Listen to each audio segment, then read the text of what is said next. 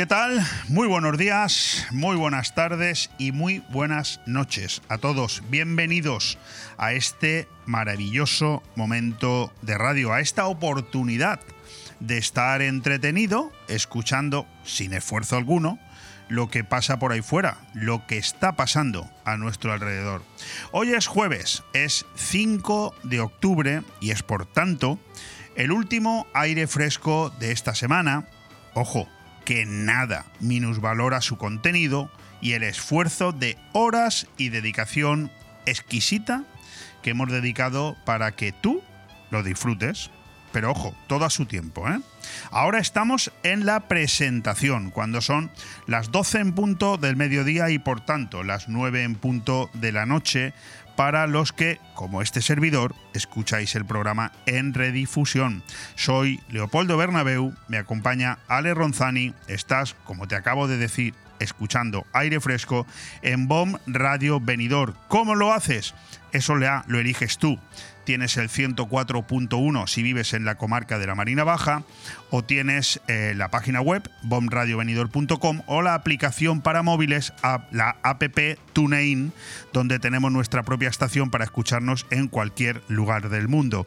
Y si lo que además quieres es vernos, pues en directo de 12 a 2 nos puedes ver por YouTube, por Facebook Live, por eh, Instagram, por Telegram y por Twitch. No es que dude, es que no lo tengo apuntado en ningún lado. Y claro, me tengo que acordar, me tengo que acordar de la cantidad de formas y sistemas que utilizamos para que tú nos puedas ver y escuchar. Y parece, ojo, en esta presentación como si un déjà vu retornase sin descanso a nuestra actualidad. Porque cuando yo empiezo el día teniendo dos titulares deportivos como los principales, pues mira, me asusto más que me alegro. Sé que debería ser al contrario, pero no lo sé. Quizás la deformación profesional conlleva estos riesgos convertidos ya en costumbres, para mí por lo menos. Ya se ha confirmado a pesar de los pesares, menudo veranito con el amigo Rubiales y con la querida selección femenina de fútbol, de cuyos epítetos y adjetivos me voy a controlar, pero te digo que ya se ha confirmado, a pesar de los pesares que sobrevuelan sobre nuestro prestigio, que España será, junto a Portugal y Marruecos, sede del Mundial de Fútbol 2030. Habrán pasado me costaba hasta ponerlo el, dato, porque lo tengo en la memoria como si fuera ayer.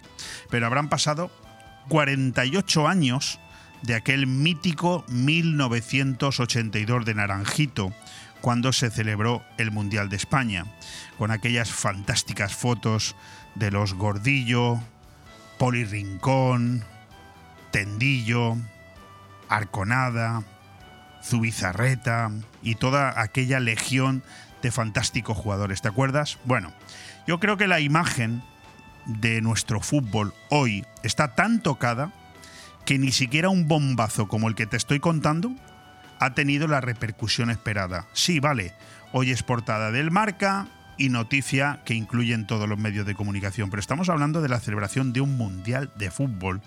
Yo no tengo la sensación de que desde ayer que conocimos esta noticia haya sido como para tirar cohetes. Pero bueno, ahí lo dejo. Porque la otra noticia deportiva con la que yo quería iniciar este aire fresco, esta presentación, esperada también esta noticia, es el abandono de Honda, la casa de sus éxitos, por parte de nuestro grandísimo campeón Mar Márquez. Ojalá que en Ducati recupere sus mejores galas, al igual que voy a decir, ya que aprovechando que el Pisuerga pasa por Valladolid, que Rafa Nadal, nuestro gran campeón, del cual hemos sabido que está cerca de volver, pues también nos alegramos y le deseamos los mejores de los éxitos. Este sí que es un verdadero ciclón. Bueno, y dicho esto, a lo que toca lo que más me gusta a mí y lo que menos gusta a la mayoría de mis oyentes. Bueno, tranquilo, será poco tiempo, pero quiero que me comprendas. No nos queda otro remedio si queremos ser un programa de radio serio, coherente y competitivo. Sí, sí, lo sé. Te estoy hablando de la amnistía. Esa palabra que lo inunda todo pero que Pedro Sánchez no pronuncia, ¿eh? Y mira que le preguntan, ¿eh? Ayer fueron los empresarios españoles los que, bueno, se suman a todo lo que ya hemos escuchado, pero ayer fueron ellos los que se mostraron en contra de que se pueda llevar a cabo. Y este domingo, día 8, dentro de tres días, te recuerdo que en Barcelona habrá una manifestación masiva para decirle a Sánchez y los independentistas de todo calado y de todo pelaje que España no se va a arrodillar, ni les va a consentir que hagan lo que les dé la gana. Algunos, déjame que lo añada, seguimos confiando también en Su Majestad el Rey Felipe VI. Veremos qué pasa. En cualquier caso, son temas que trataremos en la segunda hora de este programa porque os tengo preparada una sorpresa. Bueno, no quiero extenderme, no quiero extenderme más en esta presentación y ahora entenderéis por qué. Aire fresco en BOM Radio Benidorm. Todos los martes, miércoles y jueves de 12 a 2 de la tarde, Aire Fresco, el magazín de actualidad más completo de la comarca, con entrevistas, noticias, opinión y entretenimiento en un aire fresco más renovado, más personal y más cercano de la mano de Leopoldo Bernabeu. Recuerda, todos los martes, miércoles y jueves, desde las 12 del mediodía hasta las 2. También podrás escuchar Aire Fresco por las tardes en redifusión y los fines de semana un resumen con lo mejor del programa. BOM Radio Benidorm. Seguimos creciendo. Bueno, pues con la maravillosa temperatura de 27 grados que son los que hay en este momento en el centro de Benidorm cuando son las 12 y 6 minutos de la mañana, con un grado más 28, que será, según nuestro termómetro del Meteosat, lo que la máxima que se alcanzará hoy. Y con 5 menos que ahora, 22 que serán los que nos acompañarán para todos los que nos da por escuchar este programa en redifusión a partir de las 9 de la noche, iniciamos este programa recordando, entre otras cosas, que un día como hoy, un 5 de octubre, se celebra el Día Mundial de las y los Docentes, el Día Internacional de la Educación Vial, el Día Mundial de la Meningitis y el Día Mundial, atención, de James Bond. Sí, sí, Día Mundial de James Bond. Ya me contaréis qué sentido tiene celebrar esto, pero bueno, yo lo digo porque es lo que toca decir, porque yo no estoy aquí para inventarme las cosas. Bueno, ¿y a quién tenemos que felicitar hoy porque es su santo? Pues a todos y todas las que os llaméis Flaviana, Gala, Froilán, Mauro, Plácido y Atilano. Dicho esto, ¿quién va a estar hoy aquí con nosotros? Pues vamos a tener mucha gente. Para empezar, inauguraremos nuestro capítulo de entrevistas con una gran persona que yo tenía ganas ya de que viniera por aquí, Eliseo da Silva. Él es el dueño, seguro que lo conocéis muchísimos de vosotros, él es el gerente, el dueño de los gimnasios Corpore.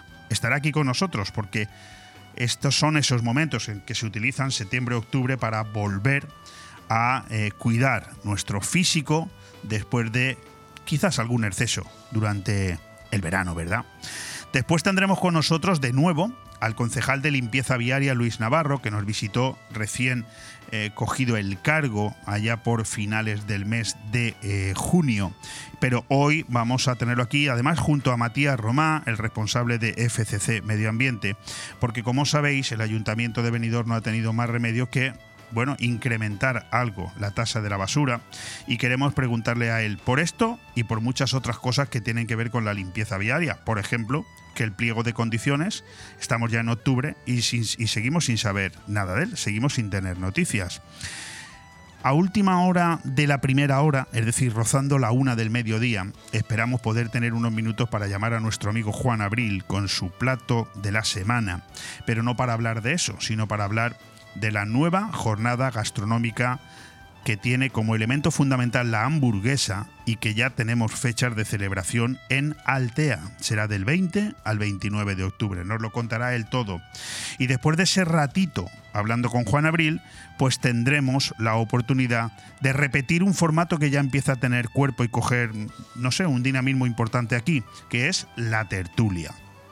Vamos a tener una tertulia de aproximadamente unos 45 minutos en la segunda hora, en la que vamos a contar con cinco monstruos, ¿eh? fíjate, no por lo guapos o lo feos que son, sino por lo que representan.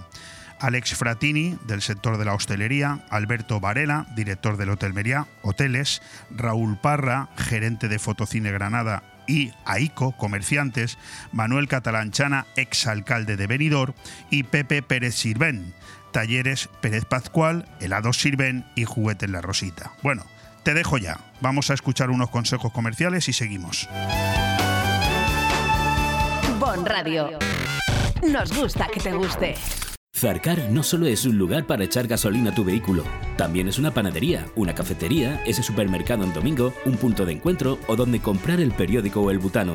Porque cada vez que vengas a Zarcar encontrarás una sonrisa y todo lo que necesitas, incluso la energía para tu vehículo. Zarcar, un referente que siempre estará a tu lado. 30 años a tu servicio. Nuestro combustible eres tú. Visítanos en zarcar.net y en Avenida País Valencia 18 de Finestrat. En Blue Espacio Gourmet by Chocolates Marcos Tonda y Heretat de Soler, en este otoño regalo seguro en tus compras. En Blue Gourmet, en la calle Alameda 27 de Benidorm, encontrarás todas las gamas de productos Marcos Tonda y Heretat de Soler. Panetones Juan Fran Asensio, los aceites más acreditados, vinos de Alicante y Valencia, turrones de Gijona y Alicante, licores de Alicante, nísperos y mermeladas de Callosa. Un espacio para todos los productos de nuestra tierra en Blue by Marcos Tonda y Heretat de Soler. Chocolates, dulces y turrones este otoño con regalo seguro en tus compras. Dos por uno en audífonos. ¿Qué? ¡Dos por uno en audífonos! ¿Qué? ¡Dos por uno en audífonos! ¿Qué? Ahora, en Specsavers Audiología, llévese dos por uno en audífonos. Se lo podemos decir más claro, pero no más alto con los nuevos audífonos de Specsavers Benidorm. Specsavers Audiología. Estamos en calle Gambo 2, Benidorm. Oktoberfest de la Nucía. La fiesta de la cerveza llega a la Nucía por tercer año consecutivo para disfrutar de la gastronomía, folclore, música y cerveza de Alemania. Del 5 al 15 de octubre, ven y disfruta de la Oktoberfest de la Nucía en la gran carpa ubicada en el Estadio Olympic, organizada por la Asociación CCC y el Ayuntamiento de la Nucía. Date prisa y reserva tu mesa para disfrutar de la mejor Oktoberfest, con música en directo todos los días. Ayuntamiento de la Nucía. Fen Poble. Fen Futur.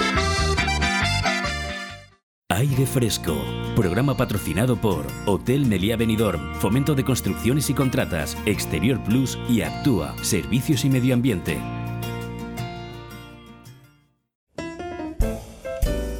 Septiembre y octubre son sinónimo de vuelta a la rutina y cada vez son más los que tras un merecido descanso se calzan las zapatillas de deporte y regresan al gimnasio como parte de la vuelta a la normalidad. Lejos de los clásicos propósitos de Año Nuevo, que muchos se hacen en enero, parece que la época que viene después del verano ha cogido carrerilla y se ha situado para muchos como el mejor momento del año para volver a ponerse en forma. Salir a correr, aprender yoga o iniciarse en el mundo del gimnasio y el CrossFit son algunas de las opciones que más barajan los residentes aquí, en la Marina Baja, durante estas fechas.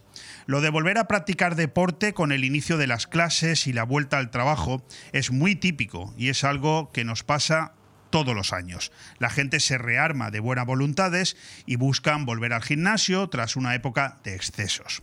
Tanto es así que las inscripciones crecen durante estos meses entre un 25 y un 30%. Los lunes suelen ser los días más solicitados por los deportistas, mientras que conforme va avanzando la semana, los centros deportivos se vacían hasta que llega el viernes y el fin de semana en los que menos personas visitan estas instalaciones. Lo que más cuesta para algunos no es solo compartir espacio con mucha gente que está retomando sus buenos hábitos deportivos tras una intensa temporada estival, sino también vencer a las agujetas que vuelven con más fuerza que nunca tras una larga temporada de desconexión a pesar de las buenas intenciones de muchos deportistas y para tranquilidad de los que practican deporte durante todo el año, nada dura para siempre. Tras unos meses, al alza de inscripciones, llega noviembre y diciembre y los propósitos se van desvaneciendo hasta que llega el mes de enero, momento de volver a arrancar. En el deporte, como en la ropa o en la alimentación, casi todo va por modas tras el boom de los runners, que llenaron durante años los parques y paseos de muchas ciudades con sus coloridas prendas deportivas, o de las clases dirigidas de actividades como el zumba o el spinning, que podían encontrarse con aforo completo y largas colas en todos los gimnasios, este año la nueva corriente pasa por la musculación y entrenamientos de fuerza como el CrossFit. Pues yo, señoras y señores, para hablar de todo esto, que espero haberlo hecho bien de momento, me he traído al número uno de la comarca en el mundo de los gimnasios. Me- y me ha costado lo mío, ¿eh? Me ha costado lo mío, ¿eh? Me he traído al gerente de los Fitness Corporate Sports Clubs. Eh, bueno, yo es que todo esto se me hace muy largo. Para mí son los gimnasios corporate, que es como los conocemos toda la todos. vida.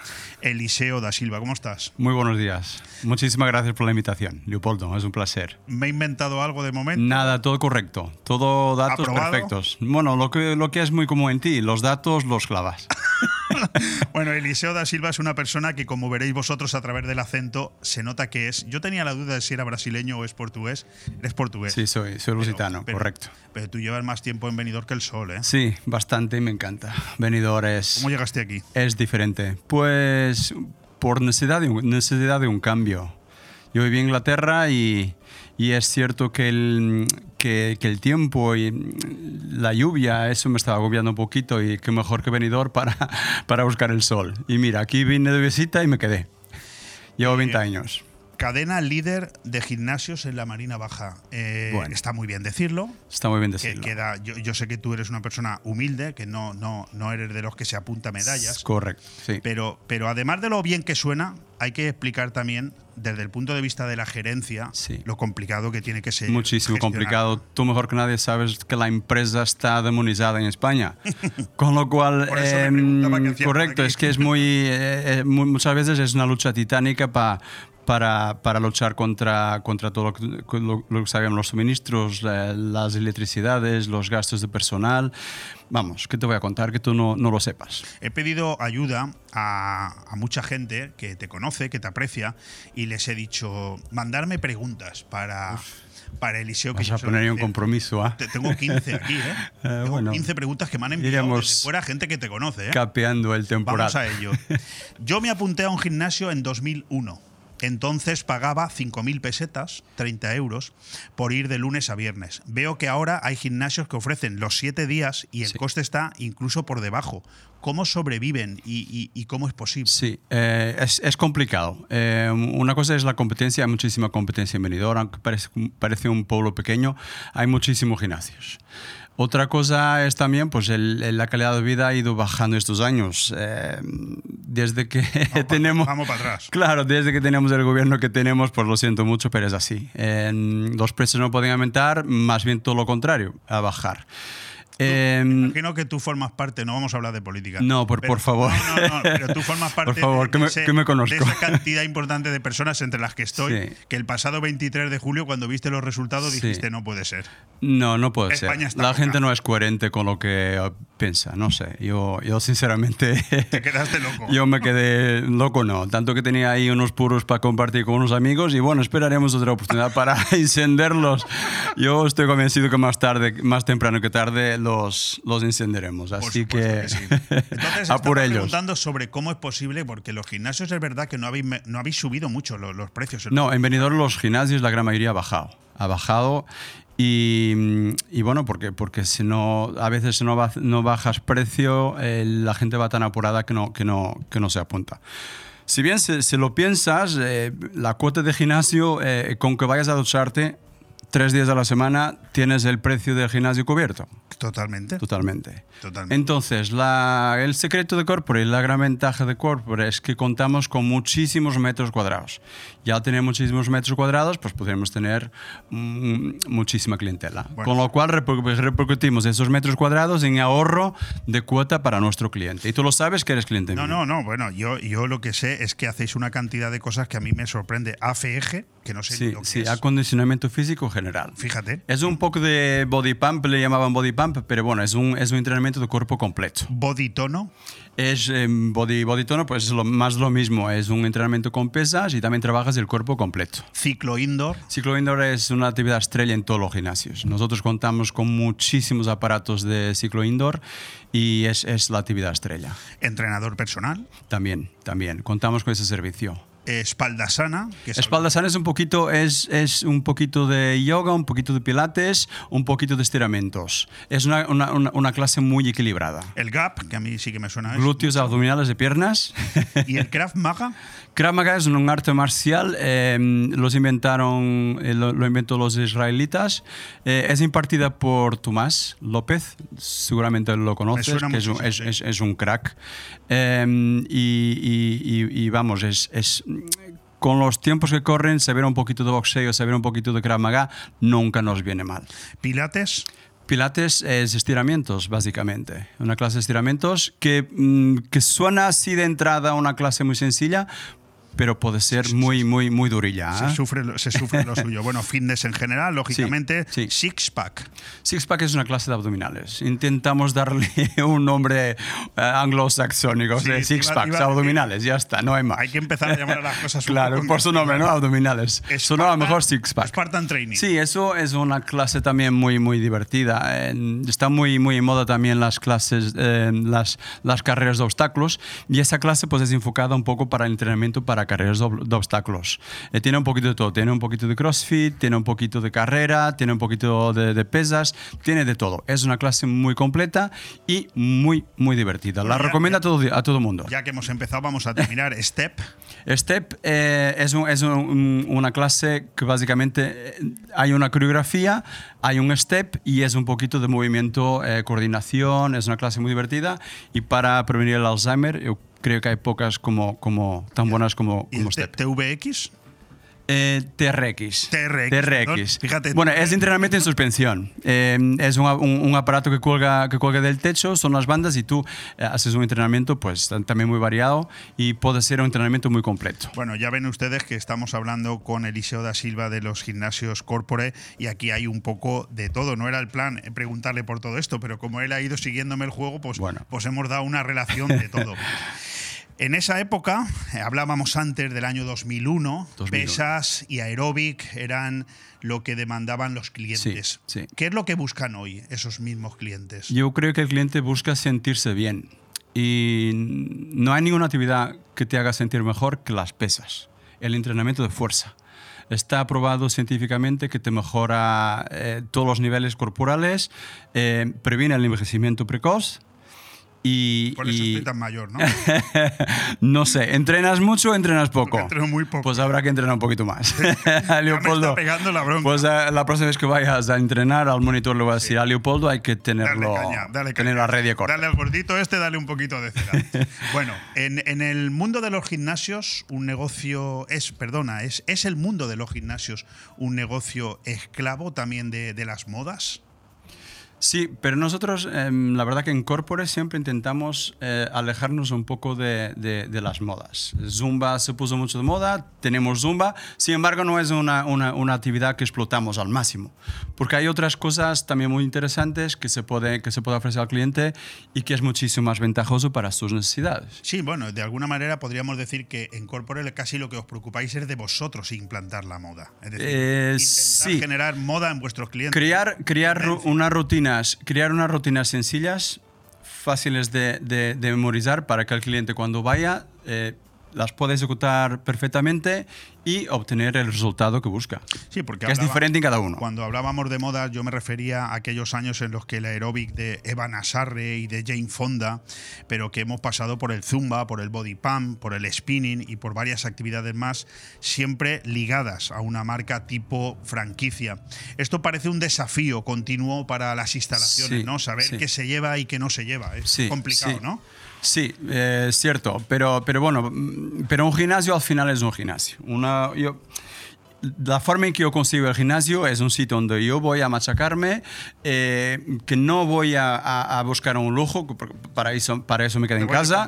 Exactamente, o, me- o lo que sea. Voy a eh, obtener eh, resultados y voy a entrenar. O sea, no, no hay más. No voy a, no busco un sitio, un centro social, no busco nada. No, voy a entrenar para sentirme bien y para estar a gusto conmigo mismo. Yo conozco muchas quejas del intrusismo del sector público, eh, generalmente ayuntamientos, en esta actividad, superficies de más de 2.000 metros cuadrados a precios imbatibles que terminan un poco destrozando al emprendedor privado, ¿no? ¿Qué, qué, qué opinión te merece esto? Seamos valientes, ¿no? No, soy sí, valiente es lo, lo que haga falta. Lo que yo opino, eh, que, que creo que es una cuestión de, de sociedad. Eh, vivimos en una sociedad que, que nos encanta el gratis, el gratis total, y nos olvidamos que realmente el gratis total no existe. O sea, para que yo como ayuntamiento te dé una actividad gratis, eh, todos los demás contribuyentes lo tienen que pagar. Exactamente. O sea, gratis no hay. Exacto. Lo vende como muy gratis, muy gratis, pero no hay. Y es cierto que yo entiendo que hay que ayudar a la gente que más necesidades tiene, por supuestísimo. Pero creo Bueno, que regalarlo todo eh, no, es, no, es, no es la solución. No, y además que termina por no dar fruto, porque lo gratis Por al final, al final no se valora. No se disfruta. Si tú me Sí. regalas el gimnasio, al final no voy. Correcto. Si me cuesta un dinero, ya me molesto en ir. Por eso te lo cobramos, Leopoldo. Porque lo estoy pagando. España es un mercado homogéneo, me explico. ¿Se gestiona igual un gimnasio, por ejemplo, aquí en la Comunidad Valenciana que en Madrid o que en Euskadi? Yo, yo creo que no. En, en- en Madrid los gimnasios, primero, son muchísimo más caros. Un gimnasio, gimnasios como los nuestros en Madrid estaría alrededor de los 50, 60 euros eh, mensuales de cuota. Aquí se puede pagar pues 20, 20 y pico y... Me, me lo estás diciendo. en Correcto, sí, sí, corre- correctamente, eso es. 20, Estos 20 gimnasios en, en Madrid costaría muchísimo más. O sea que Sí. hoy que cuesta eh, apuntarse a un gimnasio corpore. Bueno, tenemos una tarifa básica, pero después también, como, como bien sabes, siempre sacamos ofertas y la gente se suele... Pero- Pero, bueno, la última oferta que hemos sacado fueron, fueron seis meses por 100 euros. ¿Me lo estás diciendo en serio? Sí. Bueno, este silencio no es provocado, pero es que me, me qued- me he quedado. Sí, sí, sí. Por eso también es eh, no entre en el que no quiere. El que diga es que no puedo apuntar Sí, al gimnasio porque no tengo para la cuota. Que sale, sale a. O sea, búscate una excusa mejor porque esa no vale. No, no, sale a 17 euros. el 16 mes. euros, Es sí, ridículo. y pico. Oye, ¿y entonces hacia dónde crees que avanza el sector de los gimnasios privados con todo lo que me estás contando? Eh, pues eh, competencia, yo creo que también tenemos la ventaja que con, con el tiempo la gente se da cuenta de, de- de las ventajas y los beneficios de entrenar, con lo cual cada vez más va a haber más socios en los gimnasios.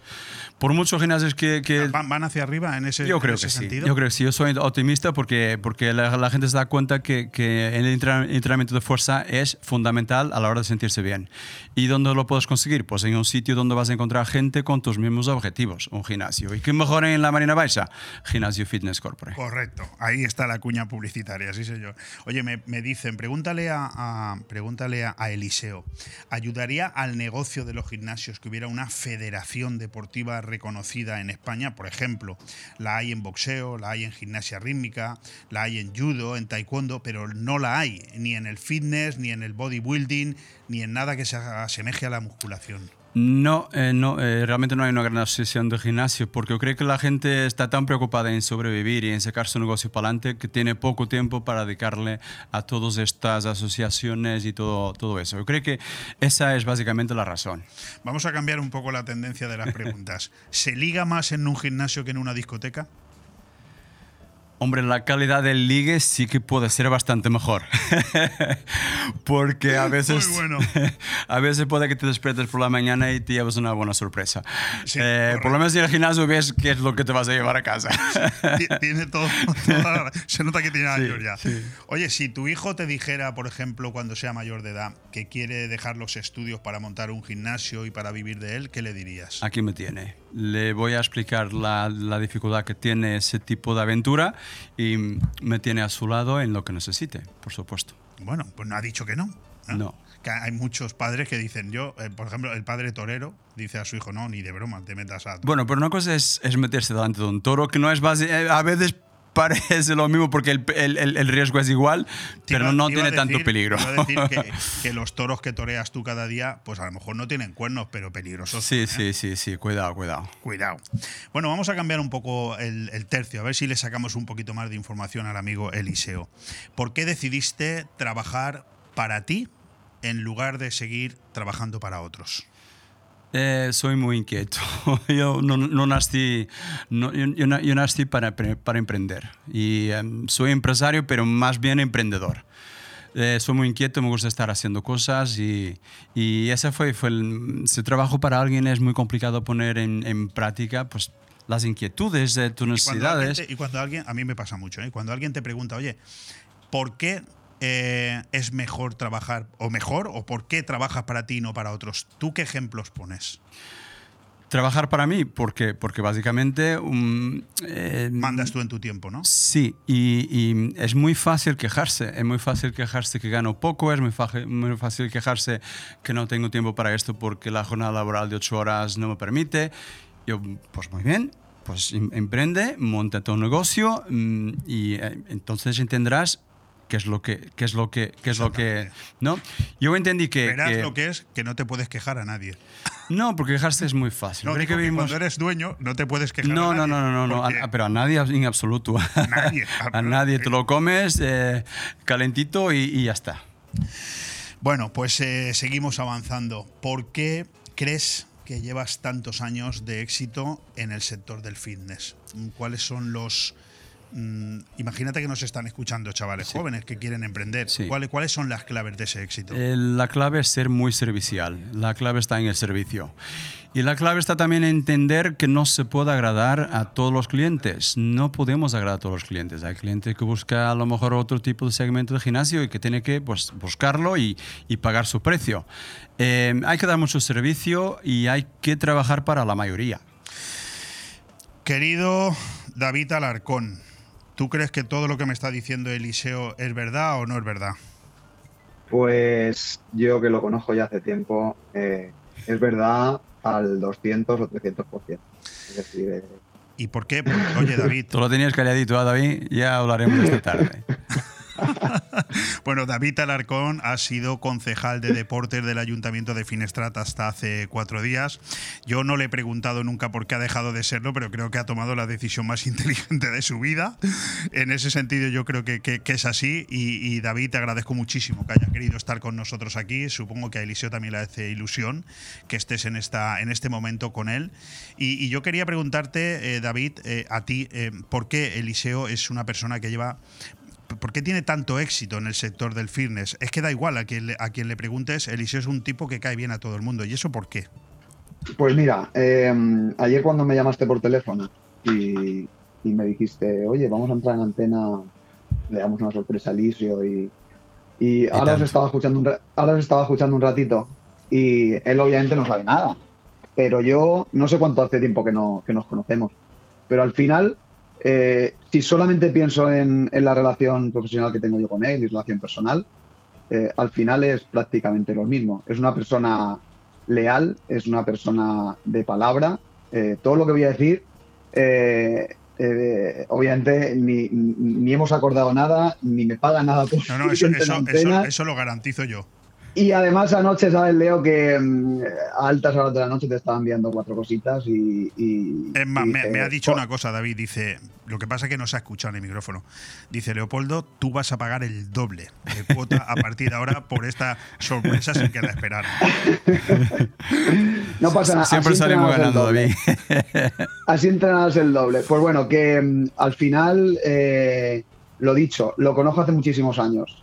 Si puedo decir algo de él, que Claro. es lo mismo que hace en su negocio, que es una persona que es un rodillo, es una persona constante, con un carácter fuerte, unas ideas firmes. Eh, además es deportista y además eh, vende lo que hace, que, que a veces parece que no, pero creo que es algo que es súper importante. Eh, no solamente hace una de las actividades que vende en su gimnasio, entre comillas, sino prácticamente puedo decir que ha hecho todo. Ha, ha hecho todo hasta bailar conmigo.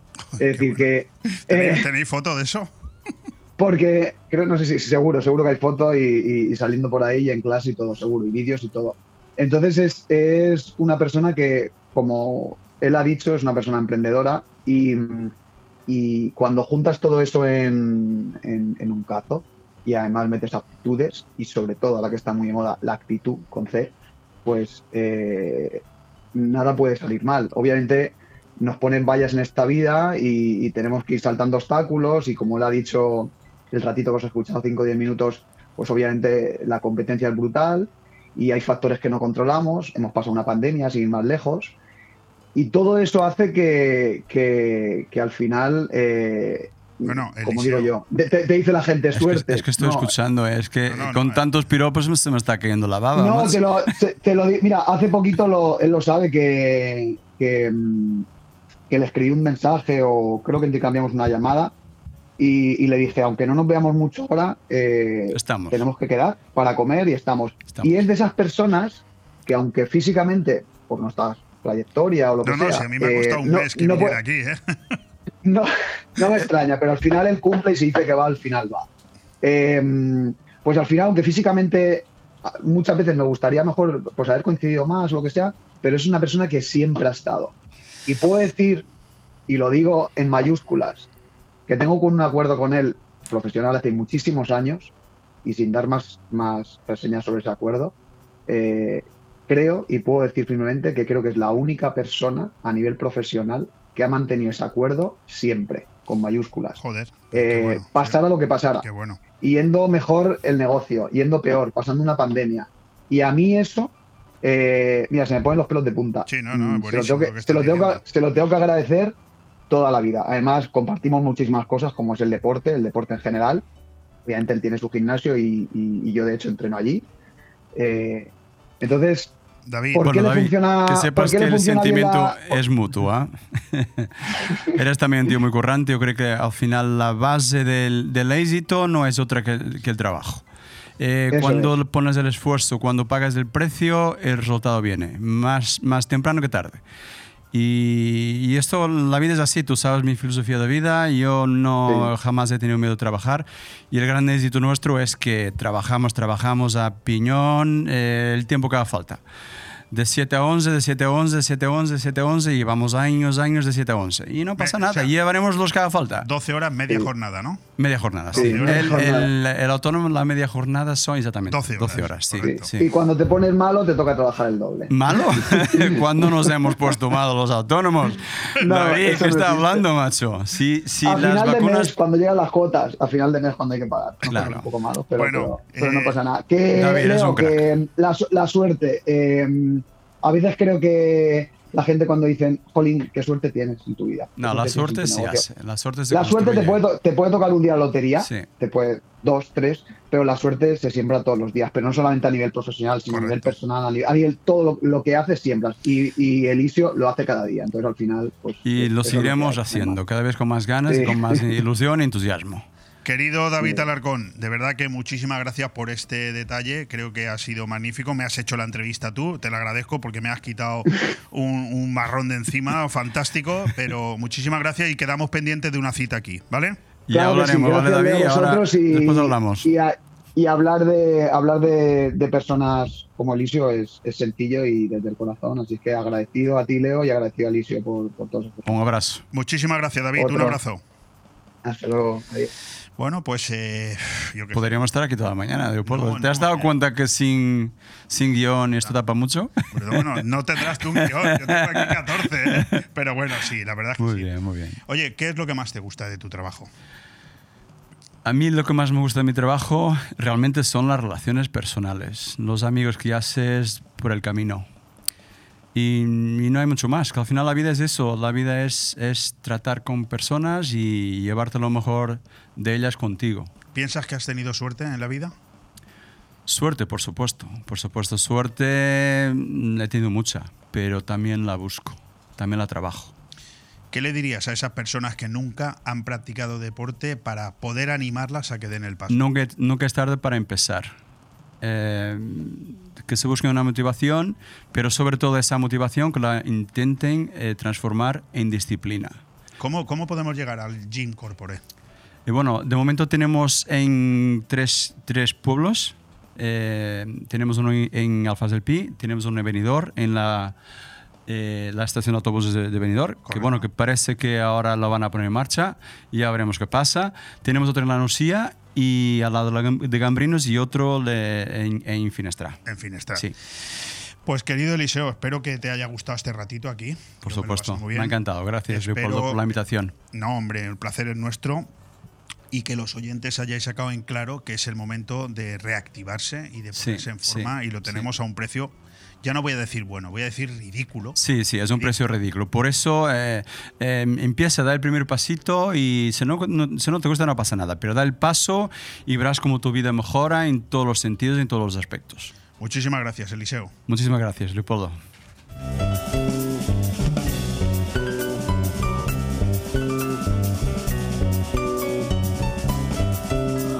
Radio.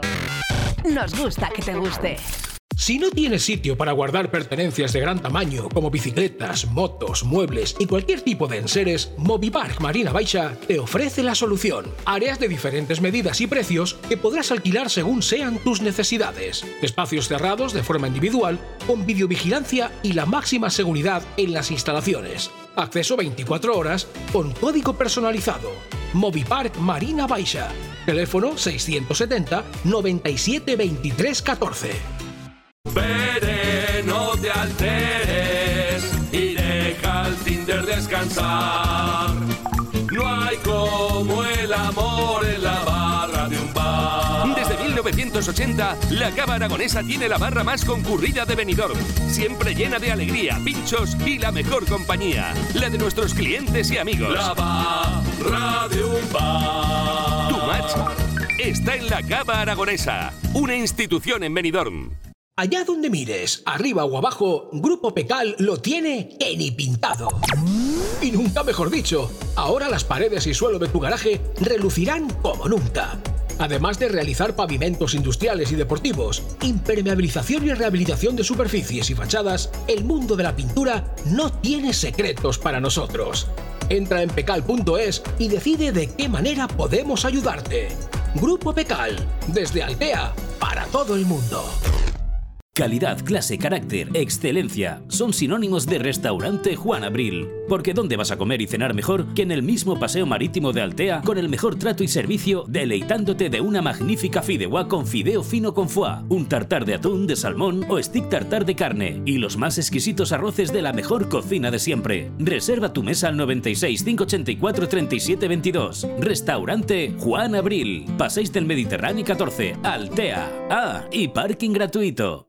¿Te mueve la pasión por el baile? ¿Sabes que hay algo dentro de ti que hace mover tus pies con la música? En Estudio de Danza Paqui Mora podemos ayudarte. Baile clásico, flamenco, sevillanas, pilates, contemporáneo, mantenimiento, baile en línea y baile español. Elige tu manera de expresarte en Estudio de Danza Paqui Mora. Llama y reserva ya tu plaza al 658-383561. Estamos en calle Santa Cristina, número 2 de Benidorm. Estudio de Danza Paqui Mora. 3, 2, 1, empezamos. Aire Fresco, programa patrocinado por Hotel Meliá Benidorm, Fomento de Construcciones y Contratas, Exterior Plus y Actúa, Servicios y Medio Ambiente.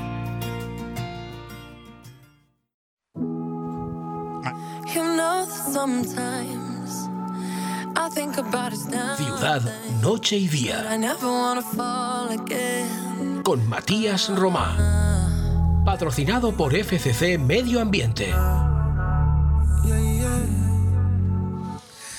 La tasa de basuras subirá un 32% el próximo año en Benidorm. El ayuntamiento de la localidad, a través del Departamento de Intervención, comunicó al Ministerio de Hacienda las líneas fundamentales de los presupuestos para el ejercicio 2024, en las que se indica que los ingresos por la tasa de basura se incrementarán 3,4 millones de euros el próximo año, lo que representa ese 32% que acabamos de citar.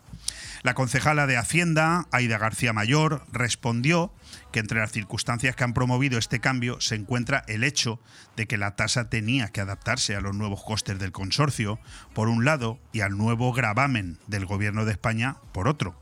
Cabe recordar que cuando se aprobaron estos sobrecostes, ajenos completamente al consistorio, que de hecho en el consorcio de basuras se votó en contra, el ayuntamiento asumió ese incremento para no repercutirlo a los vecinos en un momento en el que todavía coleaban los efectos de la pandemia y de la subida de los costes energéticos y de productos básicos. Para finalizar, añadir que entre la subida de precios del consorcio de basuras y del nuevo impuesto, el consistorio municipal ha asumido este año más de 3 millones de euros adicionales con cargo a su presupuesto y remanente, algo que por sostenibilidad económica y financiera ya no se va a poder cubrir, lo que obliga a incrementar en un 32% la tasa de basuras. Bueno, hoy hemos querido tener un apartado especial en este Ciudad Noche y Día, en el que cada 15 días Matías Romá, responsable de FCC Medio Ambiente en Benidorm, pues viene aquí a hablarnos de limpieza viaria. Eh, Matías, ¿qué tal? ¿Cómo estás? Hola, muy bien, encantado de estar aquí con vosotros. Hoy veo que te ha venido muy bien acompañado, como diciendo, bueno, pues soy el marrón que se lo coma otro, ¿no? O algo así, no, no, no iba de eso, ¿no? Eh, no, no, en absoluto. El, el concejal es, es eh, conocedor del servicio diariamente porque para ello también madruga, como el anterior. Correcto, me he dado cuenta esta mañana, el primero que me ha contestado y el damos, damos muchas vueltas y tenemos eh, por la mañana las distintos puntos de vista para ver por dónde enfocar unos servicios y otros y ahí está al pie del cañón. Querido Luis Navarro, concejal de limpieza viaria en el Ayuntamiento de Benidorm. ¿Qué tal? ¿Cómo estás? Hola, buenos días. Pues aquí estamos empezando. Bueno, estuviste aquí, eh, recién tomado posesión del cargo. En aquella ocasión las respuestas eran un poco en plan eh, reina de las fiestas, ¿eh? pero hoy hay que estirarse un poquito más en esa contestación. ¿Qué tal? ¿Cómo llevas esta responsabilidad del cargo cuando ya llevas, pues creo que son cuatro meses, ¿no? Sí, ya llevamos cuatro meses y empezando como aquel que dice a tomar un poquito las decisiones. Antiguamente yo ponía a la gente a decir qué es lo que yo haría y ahora es cuando yo las hago.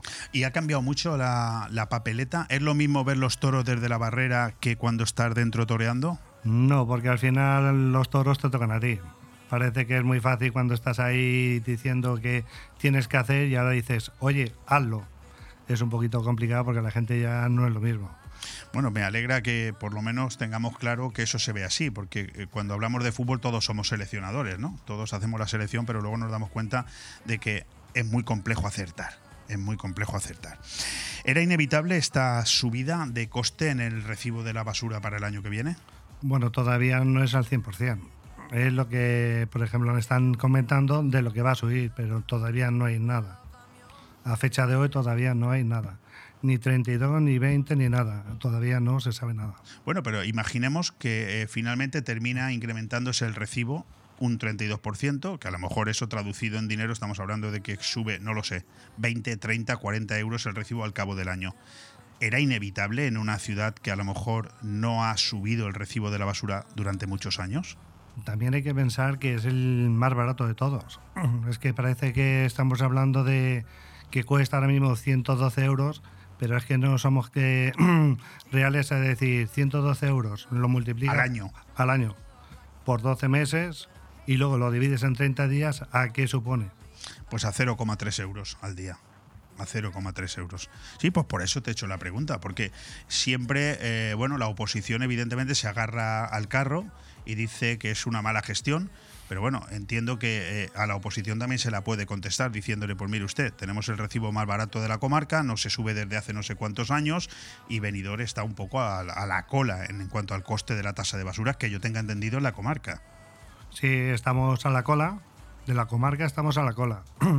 si se sube, no es porque se quiera, es porque todo va subiendo. El trabajador gana más dinero, la gasolina ha subido, el transporte ya no pagamos como antiguamente estábamos pagando, hay que coger nuevos vehículos y eso hay que pagarlo. No es que queramos nosotros subirlo porque queramos. Si no estuviésemos nosotros, seguramente ellos sí que lo subirían igual.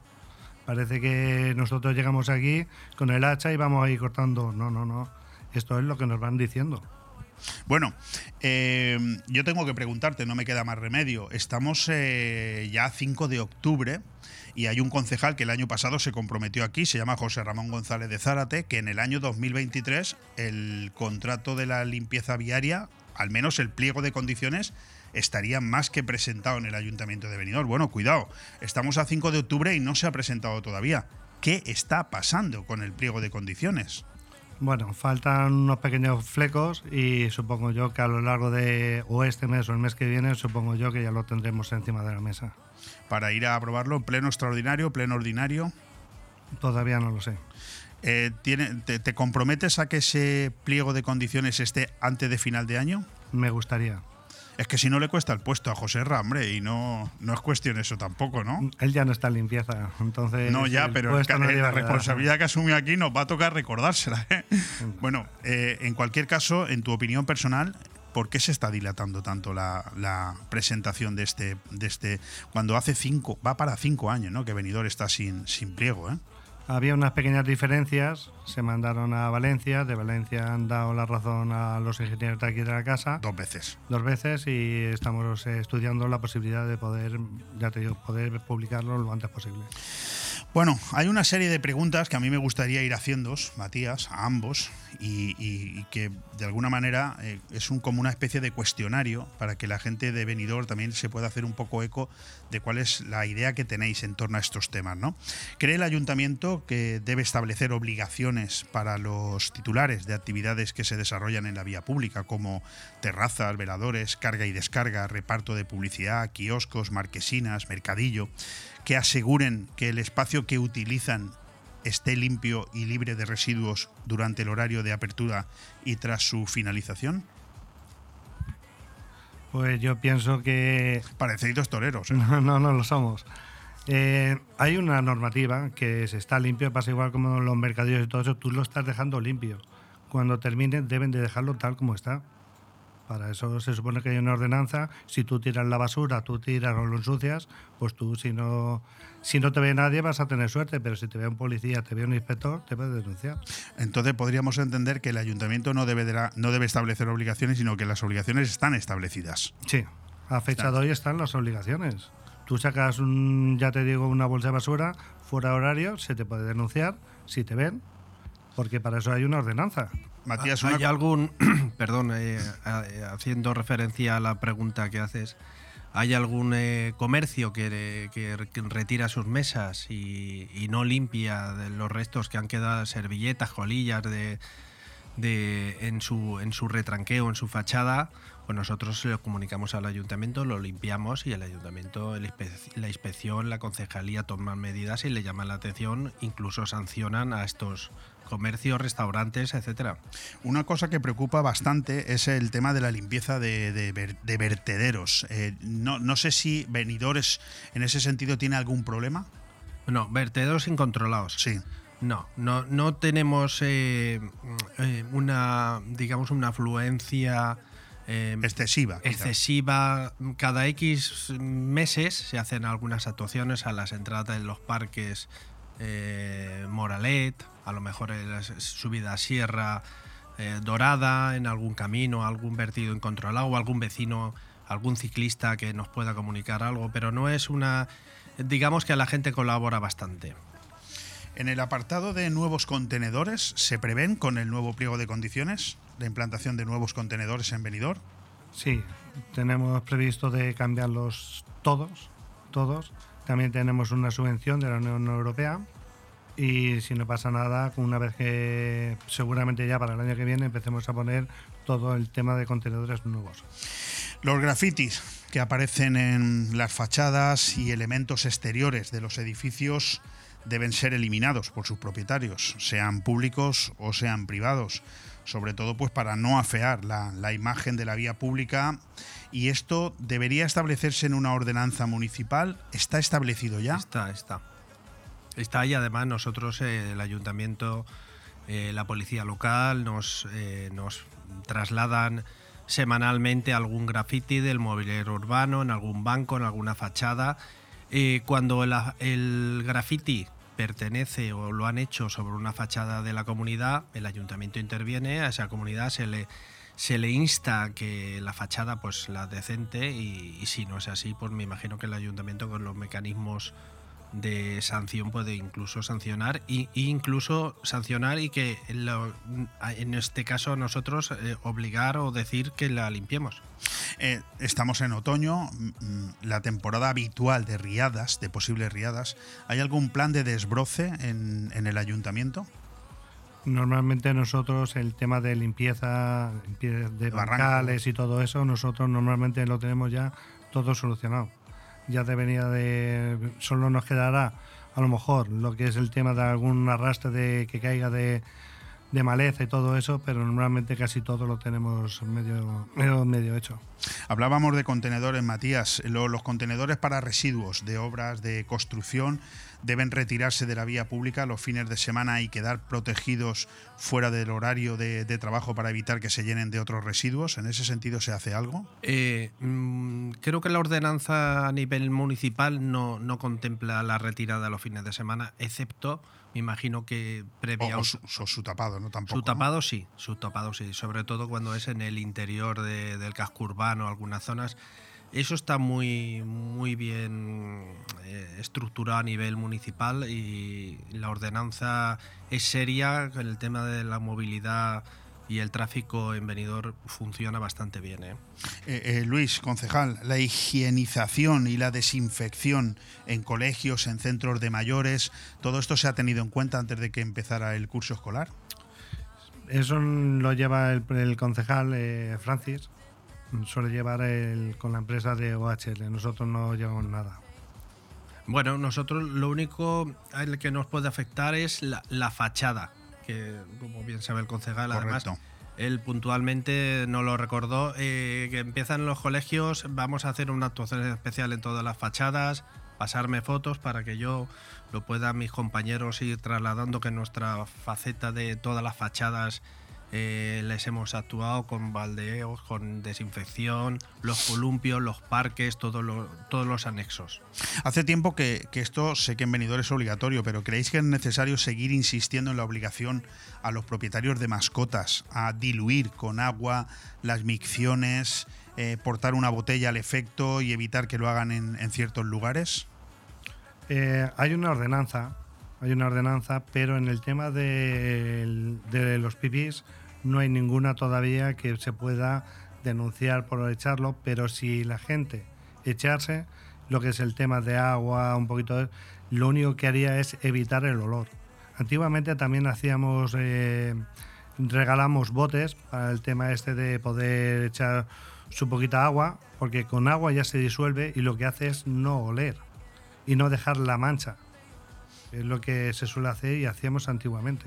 Eh, Matías, en el tema del servicio de la recogida de residuos sólidos nocturno, ¿hay reestructuración? ¿Hay nuevas rutas? Eh, ahora con la llegada del otoño hay modificaciones con respecto al verano. Eh, claro, bajamos, bajamos bastantes camiones respecto a las temporadas altas. Entonces las, las vueltas, los operarios, digamos que, que se quedan más ajustadas. La carga lateral sigue más o menos lo mismo porque es una basura estable, una, la recogida es estable.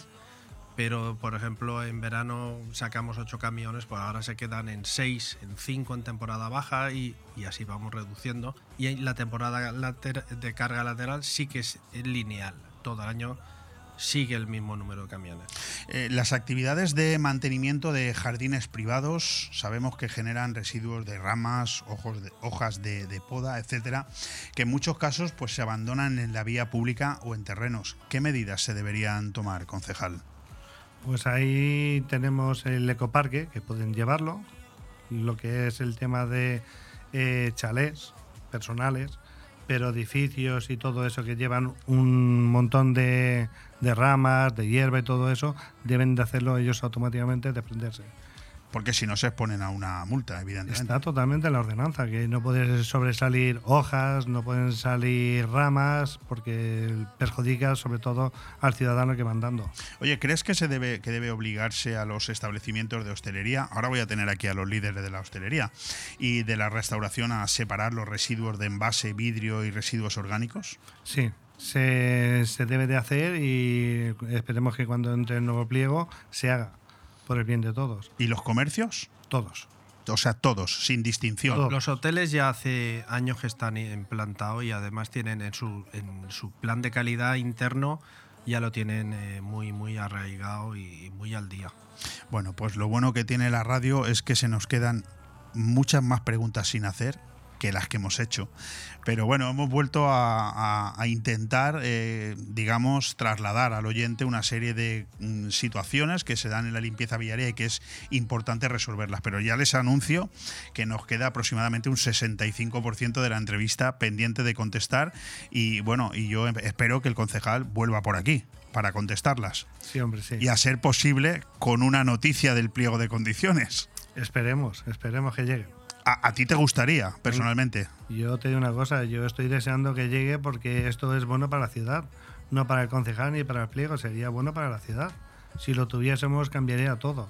Vehículos nuevos, eh, maquinaria, lo que es en tema todo nuevo y sería una cosa buena pero para todos. Y a Matías le gustaría todavía más. Claro, nosotros necesitamos modernizar, por ejemplo, en la poda.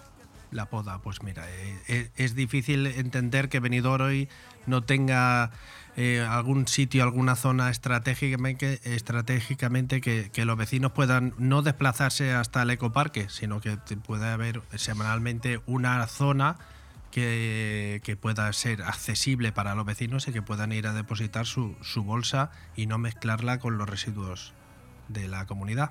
Pues muchísimas gracias, concejal Luis Navarro, encargado general de Fomento de Construcciones y Contratas Medio Ambiente en Benidorm, Matías Romá. Gracias por estar aquí y en breve nos volvemos a citar.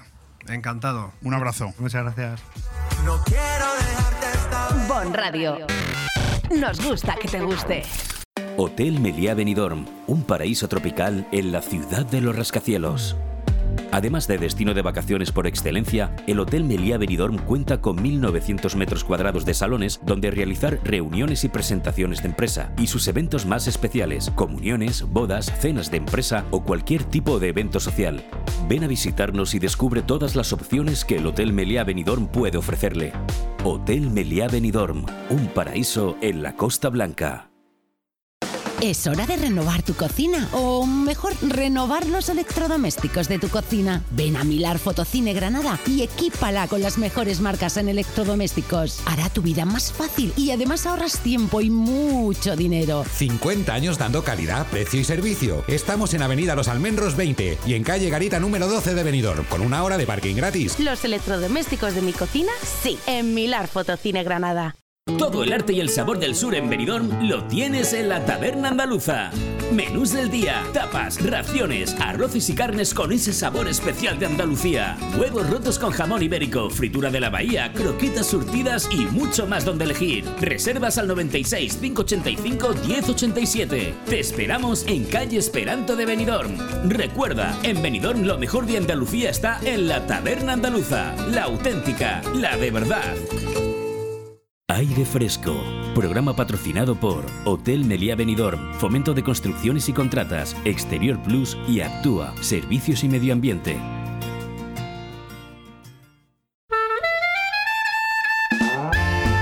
El plato de la semana con Juan Abril.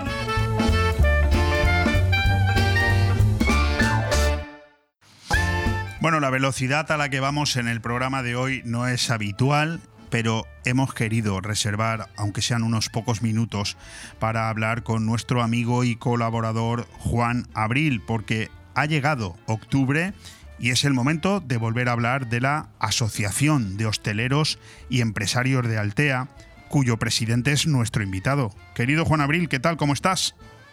Eh, muy bien, muy bien. Aquí estamos disfrutando de este buen tiempo que nos está haciendo. Fantástico. Además, hoy era importante hablar contigo por varios motivos. En primer lugar, porque estamos muy cerca de que se cumpla un año al frente de la asociación.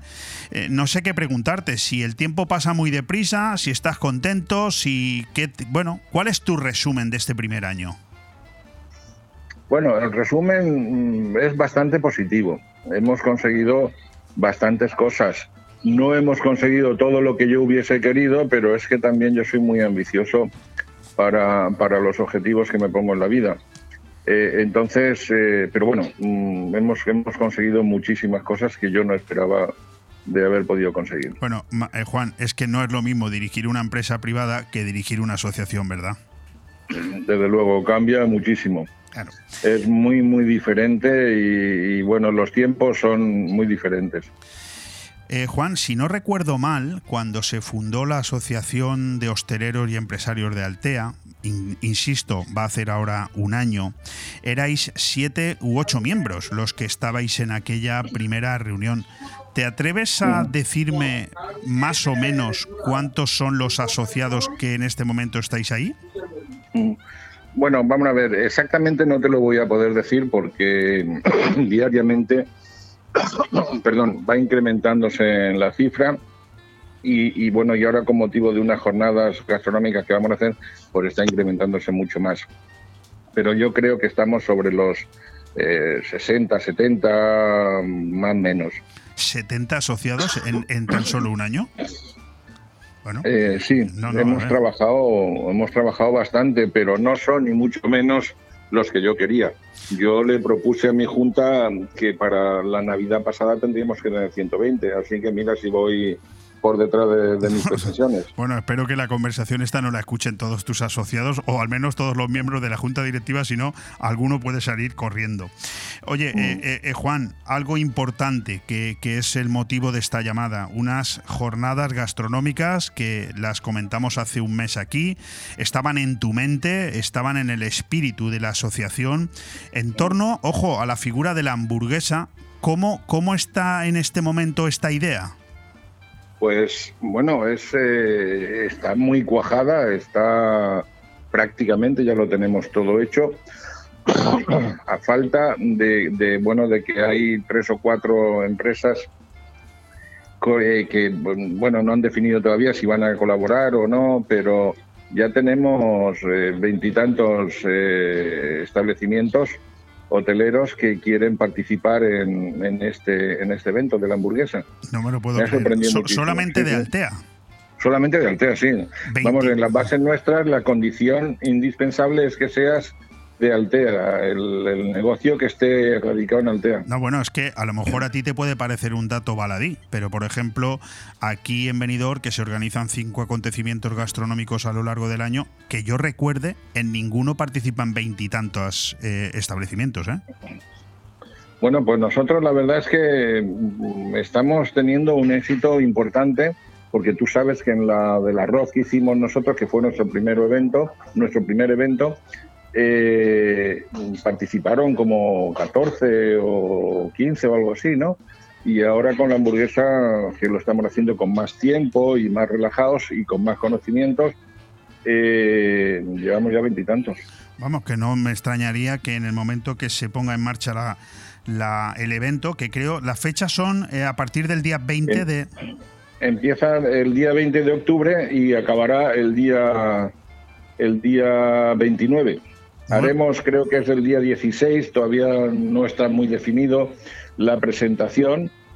eh, y luego habrá un jurado que, bueno, el- los clientes nos van a decir los ocho eh, primeros que ellos consideran eh, como mejores hamburguesas y después habrá un jurado que sea el que, el que determine de esas ocho cuál es la primera, segunda y tercera.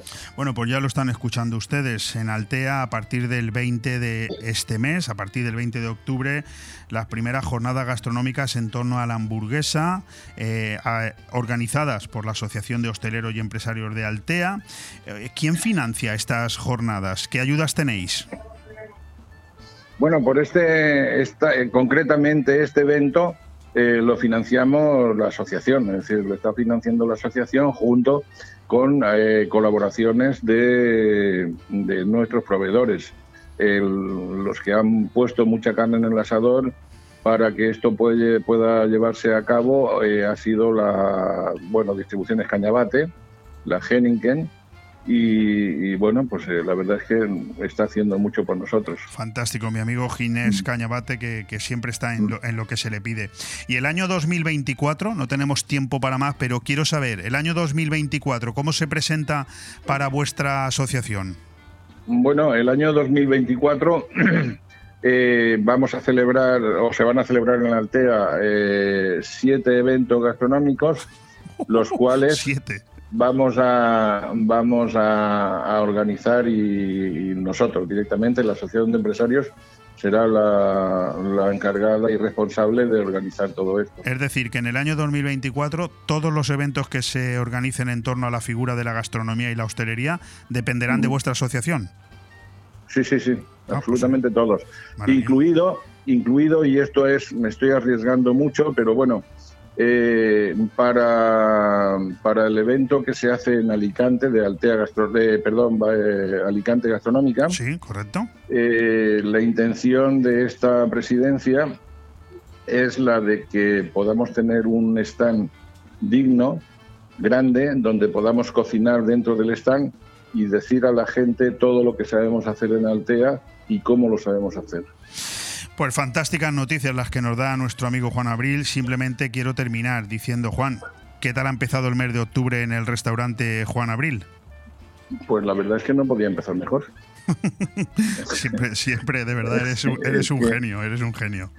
Es que me está sorprendiendo a mí mismo, ¿no? De, tenemos un tiempo estupendo y, me está sorprendiendo el, el funcionamiento de, del mes, cómo, cómo está funcionando el mes. Bueno, pues maravilloso. Hoy no tenemos tiempo para más, Juan, pero la semana que viene creo que tenemos un par de programas especiales y aunque la semana que viene en teoría Juan Abril no estaría con nosotros, posiblemente tengamos otro ratito para estar con él. Enhorabuena, Juan, gracias por atendernos y enhorabuena con esas jornadas gastronómicas de las que, insisto, volveremos a hablar la semana siguiente y a la siguiente. Muy bien, muchas gracias. Un fuerte abrazo, Juan. Igualmente, hasta luego. Bon Radio. Nos gusta que te guste. Nirvana Asesores es una asesoría especializada en subvenciones que harán crecer tu negocio. En Nirvana Asesores no solo te ayudamos a realizar tus obligaciones fiscales, también te ayudamos a crear, a formarte e informarte de todos los cambios legislativos. Infórmate en el 629-556-020, en calle Limones 8, en el Centro de Negocios Benidorm, o en nirvanaasesores.es.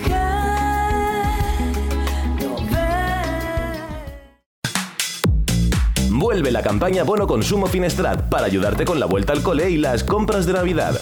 Del 1 de septiembre al 15 de diciembre, adquiere tus bonos de 10, 20 y 50 euros y paga la mitad. Los podrás gastar en establecimientos comerciales de hostelería y restauración de Finestrat adheridos a la campaña. Organiza Ayuntamiento de Finestrat con el apoyo de Diputación de Alicante. Vuelve el bono consumo a Finestrat. Porque en Finestrat lo tienes todo. Cuando necesitas llevar tu coche al taller, siempre te surgen dudas, pero eso es porque no conoces los talleres multimarca Eurorepar Pérez Pascual. Chapa, pintura, mecánica, profesionales con más de 50 años de experiencia. Somos referente en Benidorm y la Marina Baixa. Además, si reparas tu vehículo con nosotros, podrás disfrutar de un vehículo de cortesía sin coste. Pérez Pascual Eurorepar, tu taller de confianza. Visítanos en Avenida Alfonso Puchades número 25, Benidorm. En Hidracua trabajamos cada día para ofrecerte una atención personalizada. Realiza tus gestiones sin desplazamientos ni esperas. Es tan fácil y rápido como entrar en el área de clientes de nuestra web www.hidracua.es. Tan solo necesitas tener a mano tu factura del agua y un par de minutos para registrarte. Desde ese momento tendrás tu contrato de agua disponible en tu móvil u ordenador. Conoce tu consumo de agua, accede a tus facturas o solicita la factura digital para recibirla de forma inmediata en tu móvil. Hidracua, tu agua de cada día. Llega el otoño a Calatabú. Disfruta de la nueva temporada en el mejor Beach Club restaurante de la zona. Saborea nuestra deliciosa carta con nuestras espectaculares hamburguesas, zona Tex-Mex y especiales asiáticos. Con música en directo, DJs y shows para vivir una experiencia única. Te montamos cualquier tipo de evento para grupos, cumpleaños, bodas, reuniones de empresa y mucho más. Calatabú Restaurante Beach Club en Cala de Villajoyosa frente al mar. Reservas al 632 79 42 64 y síguenos en Facebook e Instagram. Esperamos. Benjamín, esta cocina se cae a pedazos. Pero si es modernísima. Mira, estuve el otro día en el Big Mat de aquí y me atendió un auténtico catedrático en cocinas. Big Mat, claro. De profesional a profesional, somos los sabelo todo del sector, los de siempre. Nos encontrarás en Big Mat Aliazul de Benidorm y Villajoyosa y en www.bigmataliazul.es. Si quieres que tu hogar o tu negocio tengan una identidad propia, en Decoración Domifusta diseñamos y montamos el ambiente único y personalizado que necesitas. Con más de 15 años de experiencia como fabricantes de mobiliario y decoración a medida, en Domifusta creamos el entorno ideal que hará de tu vivienda o local un lugar mágico y exclusivo. Decoración Domifusta. Para cualquier consulta e información, contacta con nosotros en el correo ventas.3 arroba domifusta.es. Si lo que buscas es creatividad y funcionalidad en tu entorno, empieza a diseñar en Domifusta. Aire Fresco, programa patrocinado por Hotel Meliá Benidorm, Fomento de Construcciones y Contratas, Exterior Plus y Actúa, Servicios y Medio Ambiente.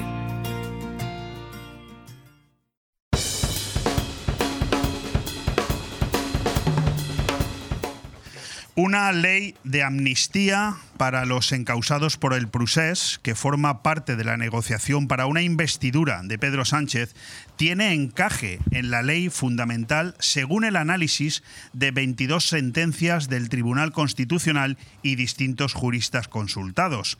Las amnistías del 76 y 77 no se consideraron contrarias a la Constitución y la medida de gracia consta en una treintena de tratados internacionales firmados por España que forman parte del ordenamiento jurídico interno. El último ejemplo figura en una sentencia del Constitucional de 2022 que cita un convenio del Consejo de Europa del 83 sobre personas condenadas que prevé la amnistía junto al indulto o la conmutación de penas. Otras sentencias sitúan la amnistía dentro del derecho de gracia reconocido en la Constitución, excepto en la forma de indulto general. Los expertos señalan que para el pleno encaje legal de una amnistía será clave una exposición de motivos. Yo he querido empezar de esta manera con esta introducción, esta tertulia, que si nos están ustedes viendo por alguno de los cinco canales por donde emitimos el programa a través de vídeo, verán que me encuentro rodeado de gente muy preparada para contestar esto y cualquier otro tema que se plantee encima de la mesa, porque esta es la entrada con la que hoy nos eh, ilustra el diario El País. Yo me he sorprendido esta mañana cuando escuchaba los informativos porque todo el mundo se estaba haciendo eco de esto las voces que yo he escuchado esta mañana en la radio decían que el diario El País ya está preparando el suelo para aterrizar, porque un titular como 22 sentencias del Constitucional sí permiten encajar una amnistía, pues que me lo expliquen de otra manera. Bueno, en cualquier caso, les, les presento. Estamos en un formato que tiene notable éxito aquí en BOM Radio Venidor, que es el de la tertulia, y hoy con una terna de invitados que si lo hacemos a posta no nos sale. Me di cuenta anoche, cuando todos habían confirmado. Tenemos representantes de la hostelería, del comercio y de los hoteles. Y además un exalcalde para recordarnos, ya, ya me encargo yo de preguntárselo, quiénes lo están haciendo bien y quiénes deben mejorar. Como árbitro, pues está un empresario de la automoción que intentaremos que solvente los envites como pueda o que meta más leña al fuego, eso ya depende de él. Manuel Catalán Chana, exalcalde de Benidorm. ¿Qué tal? Muy bienvenido, Manolo. Gracias, buenos días. Raúl Parra, presidente de AICO. ¿Qué tal? Muy buenos días, Leo. ¿Preparado para el envite? Estás sentado aquí a mi lado, por si acaso, ¿no? Sí. Los más cercanos de la puerta somos tú y yo. eso, eso es así. Alex Fratini, portavoz y vicepresidente de la Asociación de Bares y Restaurantes. Alex. ¿Qué tal? Buenos Muchas días. gracias por invitarme. Alberto Varela, director del Hotel Meliá y miembro de Osbeck. ¿Qué tal, Alberto? Buenos días, Leo. Tienes cara de buena persona hoy. Pues será raro. Sí, es raro, sí. Dormí mal. Y, y Pepe Pérez Sirven, responsable de Talleres Pérez Pascual, pero también socio de helados Sirven y de Juguetes La Rosita. Vamos, que Pepe nos sirve para cualquier sector. Dependiendo por dónde vayan las tornas, ya veremos a quién defiende y a quién no. Pepe. Para planchar un huevo o freír una corbata. haga Sí, correcto. Estoy totalmente de acuerdo. Bueno, a mí no me queda más remedio. Yo, ojo, os lo enseño para que luego nadie me pegue la bronca. Aquí están todos los temas que he previsto yo y aquí están todos los temas que me habéis mandado. O sea, estar están. El tiempo que tengamos ya no lo sé. Por cierto, temas que me han mandado Ale Fratini, Raúl Parra y Alberto Varela. Sí, eh, al final Pepe al me ha mandado una pregunta algo, también. claro. Sí, es verdad, pero ya no me ha dado tiempo a apuntarla. Pero bueno, está. Y Manolo me ha, me ha hecho la cobertura fácil. Leo, me da igual el tema que pongas encima de la mesa. Y yo creo que en eso coincidimos todos, porque Manolo es una persona absolutamente preparada para hablar de cualquier tema.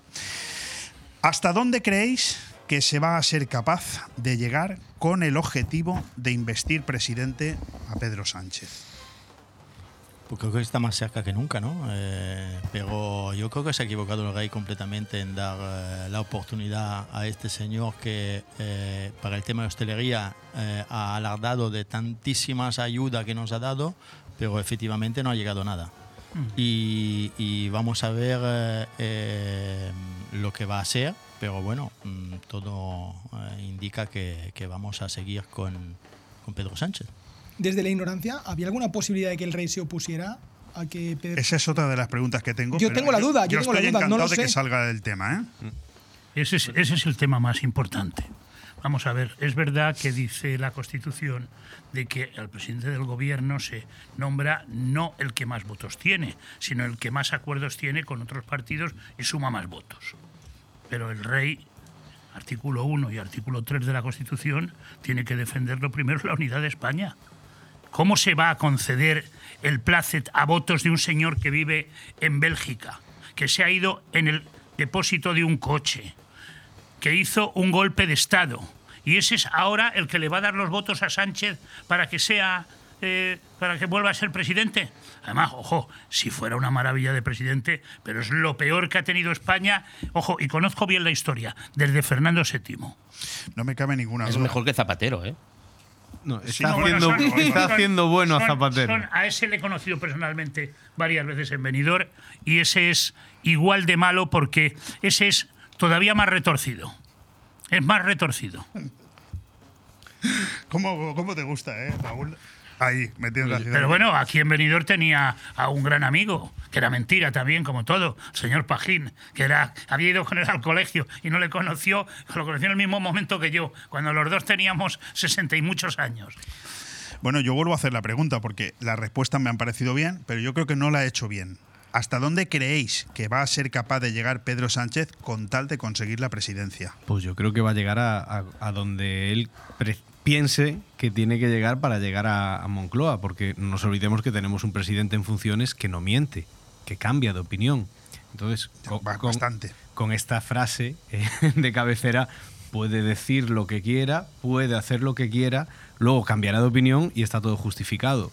Yo, una persona que, que me enseñó mucho de, de mi negocio de- me dijo una frase que se me quedó grabada, que es que un número bien eh, em, martirizado te da el resultado que tú quieres. Pues las encuestas, los pactos, eh, creo que es extensible a todo esto. Él puede decir, hacer lo que quiera. Creo que la gente de Junts eh, fue muy clara durante estas dos semanas de queremos esto y esto es una red flag, como se dice ahora, es una línea roja con la que no vamos a pasar. Todo el mundo lo tiene claro, entonces ellos no están engañando a nadie. Ellos son muy claros con sus necesidades. Vo- ¿Vosotros sois de los que estáis convencidos de que realmente se aprobará una amnistía para aquellos que causaron el golpe de Estado en Cataluña o no? Yo creo que sí, pero con otro nombre. No se llamará amnistía, se llamará pues proceso de Yo creo que no. blanqueamiento. Yo creo que no. Con el nombre que sea. Al micrófono, Manolo, al micrófono. Al- yo creo que no, porque va a haber muchas trabas y mira, el, el punto, el punto de inicio va a ser el día 8 en Barcelona. Si en Barcelona sale un millón de personas a la calle, ¿eh? este se va a asustar, aunque no se asusta de nada, porque un mentiroso conspicuo como es él ¿eh? no se asusta de nada, tira para adelante siempre. Pero creo que no, porque es que son muchos frentes los que tiene. Ahora mismo aquí somos todos, me- sí, creo que sí, todos empresarios. ¿eh? La COE ya le ha dicho que ni hablar. Los empresarios Ayer, catalanes, ayer. los 4.600 empresarios catalanes que se fueron de Barcelona y que están en Valencia, en Alicante o en Logroño, ¿eh? le han dicho que no vuelven. Eso no puede ser, un país no puede estar así. ¿Cómo va a haber confianza en los mercados exteriores? ¿Cómo va a venir aquí gente a depositar su dinero para hacer nuevos proyectos con- en, un, en un régimen como este totalmente inestable? Con un mentiroso. ¿Eh? Porque si tú dices las cosas y luego se cumplen, pero es que luego ocurre lo contrario de lo que has dicho. y te adaptas a todo yo. si te interesa a ti. Manolo, yo, estando totalmente de, de acuerdo con, con lo que dices, yo para mí el termómetro, o sea, la calle no es un termómetro fiable, porque creo que en las últimas elecciones la calle se decía que los avances de la derecha, de Vox, etcétera, etcétera, y creo que no, bueno, yo por lo menos me quedé un poco chof el día de los, domingos de las quiero- elecciones. Ahí quiero hacer una intervención. Estoy jodido, ¿eh? Quiero hacer una intervención. ¿Una? No, una, Perdón. una, pero es referente a lo que él ha dicho. ¿Por qué salió tanta gente a la calle? Bueno, Los que salieron a la calle fueron el casi millón de votos en papeletas recién hechas eh, que se llevó el señor Sánchez. ¿Eso cómo se hizo? El otro día habéis visto, todos hemos visto el debate de investidura. Él, que es un cobarde, entre otras cosas, se echó para atrás y salió el exalcalde de Valladolid a defenderle. Bueno, pues la hermanita del exalcalde de Valladolid, que es la directora general de justicia, junto con el, la ministra de Justicia y con el más mentiroso a nivel de Sánchez, que es el ministro de Asuntos Exteriores, han estado legalizando lo que se llama la legalización express a cerca de un millón de personas que han podido votar. Por eso eso no se lo esperaba ni el PP ni nadie. Y ahí te pillaron con el carrito. En vez de sacarles un millón y medio a dos millones de diferencia de votos y tener mayoría absoluta PSOE, eh, digo PP Vox, eh, pues ahí se derrumbó todo y este tío está donde está. eh. Pero eso, ¿por qué no lo denuncian si lo sabe? Solo lo ha denunciado la ABC. ¿Por qué no lo denuncia la prensa? Voy a poner otro tema encima de la mesa. Yo, eh, Leo, una sí, cosa. Adelante, Raúl. Yo, mm, el todo el tema este de la investidura de, de Sánchez, yo me preguntaba dónde está el IBEX 35 y dónde está BlackRock, por ejemplo, que es la mayor eh, empresa que tienen los mercados en, en- en todas las empresas fuertes de España. Yo creo que estos también tienen mucho que decir, ¿eh? Y esto no sé hasta qué punto va a llegar una legislatura eh, con, con todos los problemas que puede ocasionar el que, el que tengamos a España, digamos, en los mercados totalmente inestable para muchas empresas que van a palmar muchísimo dinero y que esto puede hacer que, que, que empresas, como he dicho, como BlackRock, que es quien, quien dirige el mundo prácticamente, porque tiene acciones de todos los bancos de España, de todas las multinacionales de IBEX 35, a lo mejor tiene la última decisión empresas así. Digo yo, ¿eh? no lo sé. Lo pongo Raúl, de la mesa. Raúl, teniendo razón en eso, es que al gobierno, ¿qué más le da? Me explico. Si esto se convierte en una república bananera, mejor para el gobierno. Nos quieren así, que las empresas van fuera, no pasa nada. Aquí está Papá Estado y coge las migajas para todo el mundo. Nos quieren así. Si quieren que dependamos de ellos. Y mejor, mejor para los que mandan en el mundo que no son políticos. Manolo, Manolo, al micrófono. Sí. Si no es que no se te escucha. Está el señor Rothschild. al señor- eh, No, no voy a dar la La sancionará el, el rey. Tiene margen de maniobrabilidad, eh, Su Majestad el Rey. Sancionará esta ley de amnistía una vez que se apruebe en el Congreso. Sabéis que pasa por. por- por el- eh, es el rey el que tiene que firmarla, el que tiene que sancionarla. Yo he leído de todo. He leído que se puede negar, he leído que no se puede negar porque, aunque quiera negarse, no puede, porque realmente su margen de maniobrabilidad es, es representativo, pura, pura representatividad. Y yo quería eh, pues poner este tema encima de la mesa a ver qué opinión tenéis. Muy, muy cortito. Yo ya lo he escrito hace un par de meses.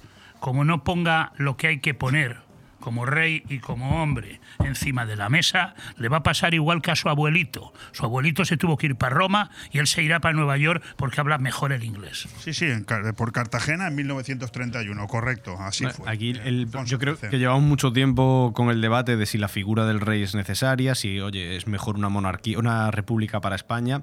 Yo creo que hay mucha gente que pensamos que la monarquía sí que era buena para el país, que vemos la figura del rey venida a menos o que pierde fuerza, porque como acabas de decir, si no se puede negar qué, qué cargo, qué representación o qué papel tiene para el país, entonces yo creo que su imagen puede quedar muy dañada en Al función de- final, al final, si depende de- del rey, entiendo que los medios de comunicación, la mayoría comprados por el gobierno, harán una campaña destructiva del rey increíble estas Vo- semanas. Vosotros, por la manera que tenéis de hablar, no os van a llevar a ninguna otra tertulia nada más que aquí. Lo digo para que cuidéis este medio, ¿eh?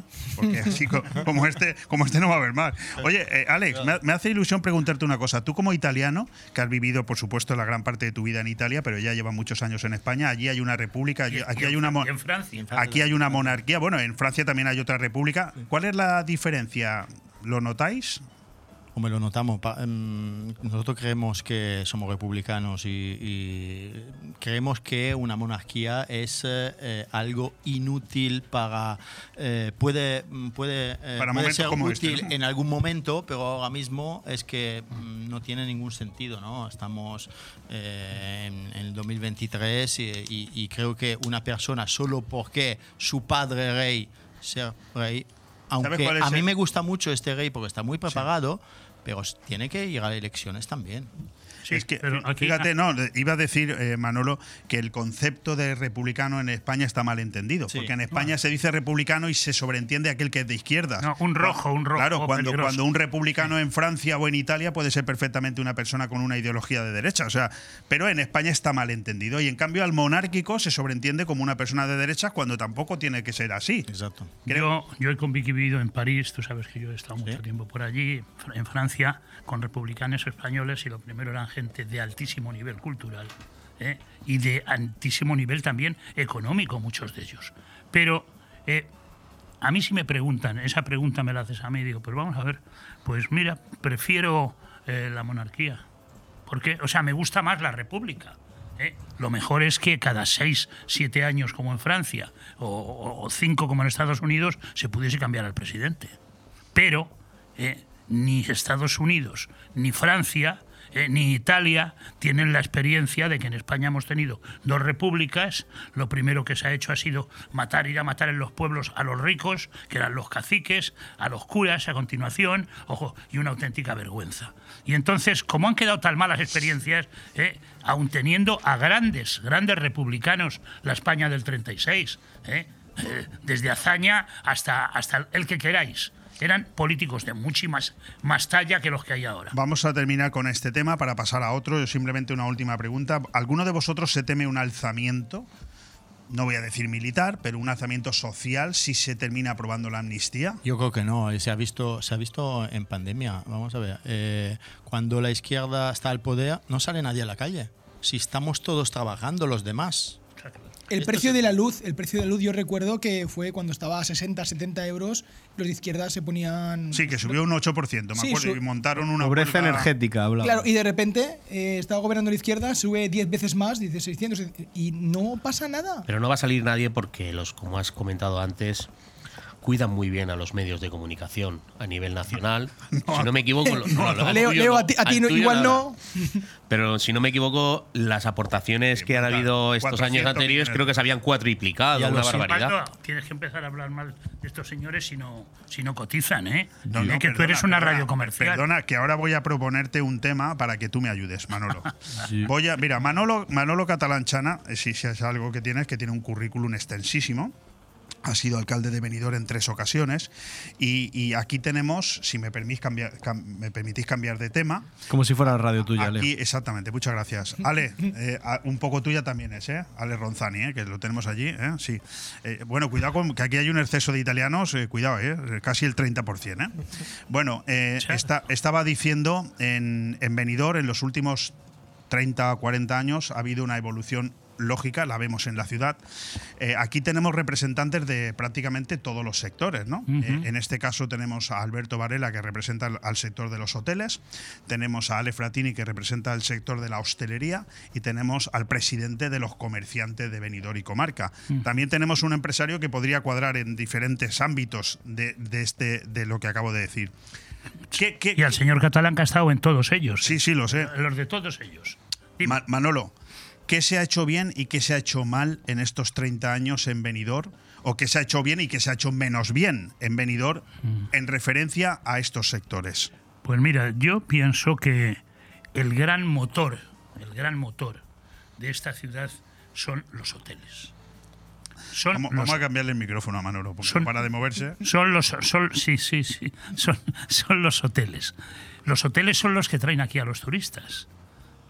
Y entonces ellos van a las cafeterías, a los restaurantes y a los comercios. En segundo lugar, la hostelería, eh, lo que es la hostelería de restaurante y, bar, yo creo que funciona muy bien en Benidorm. Y aun habiendo mucha confianza, creo que funciona muy bien. Y luego está el comercio, yo que fui fundador de AICO, eh, fíjate si hace años, que nunca ha hecho, ha hecho poquito por la ciudad o nada. Se hacían promociones y no iba nadie. Creo que te está invitando a El comercio. Raúl. No, no, no, no, no. O sea, es que creo, es que el comercio que, que haga para la feria de Berlín unos folletos diciendo que Benidorm es muy guapo, eh, pues eso no sirve para nada. Hay que rascarse el bolsillo también. pero tú sabes luego lo difícil que es el que los empresarios de comercio se rasquen el bolsillo.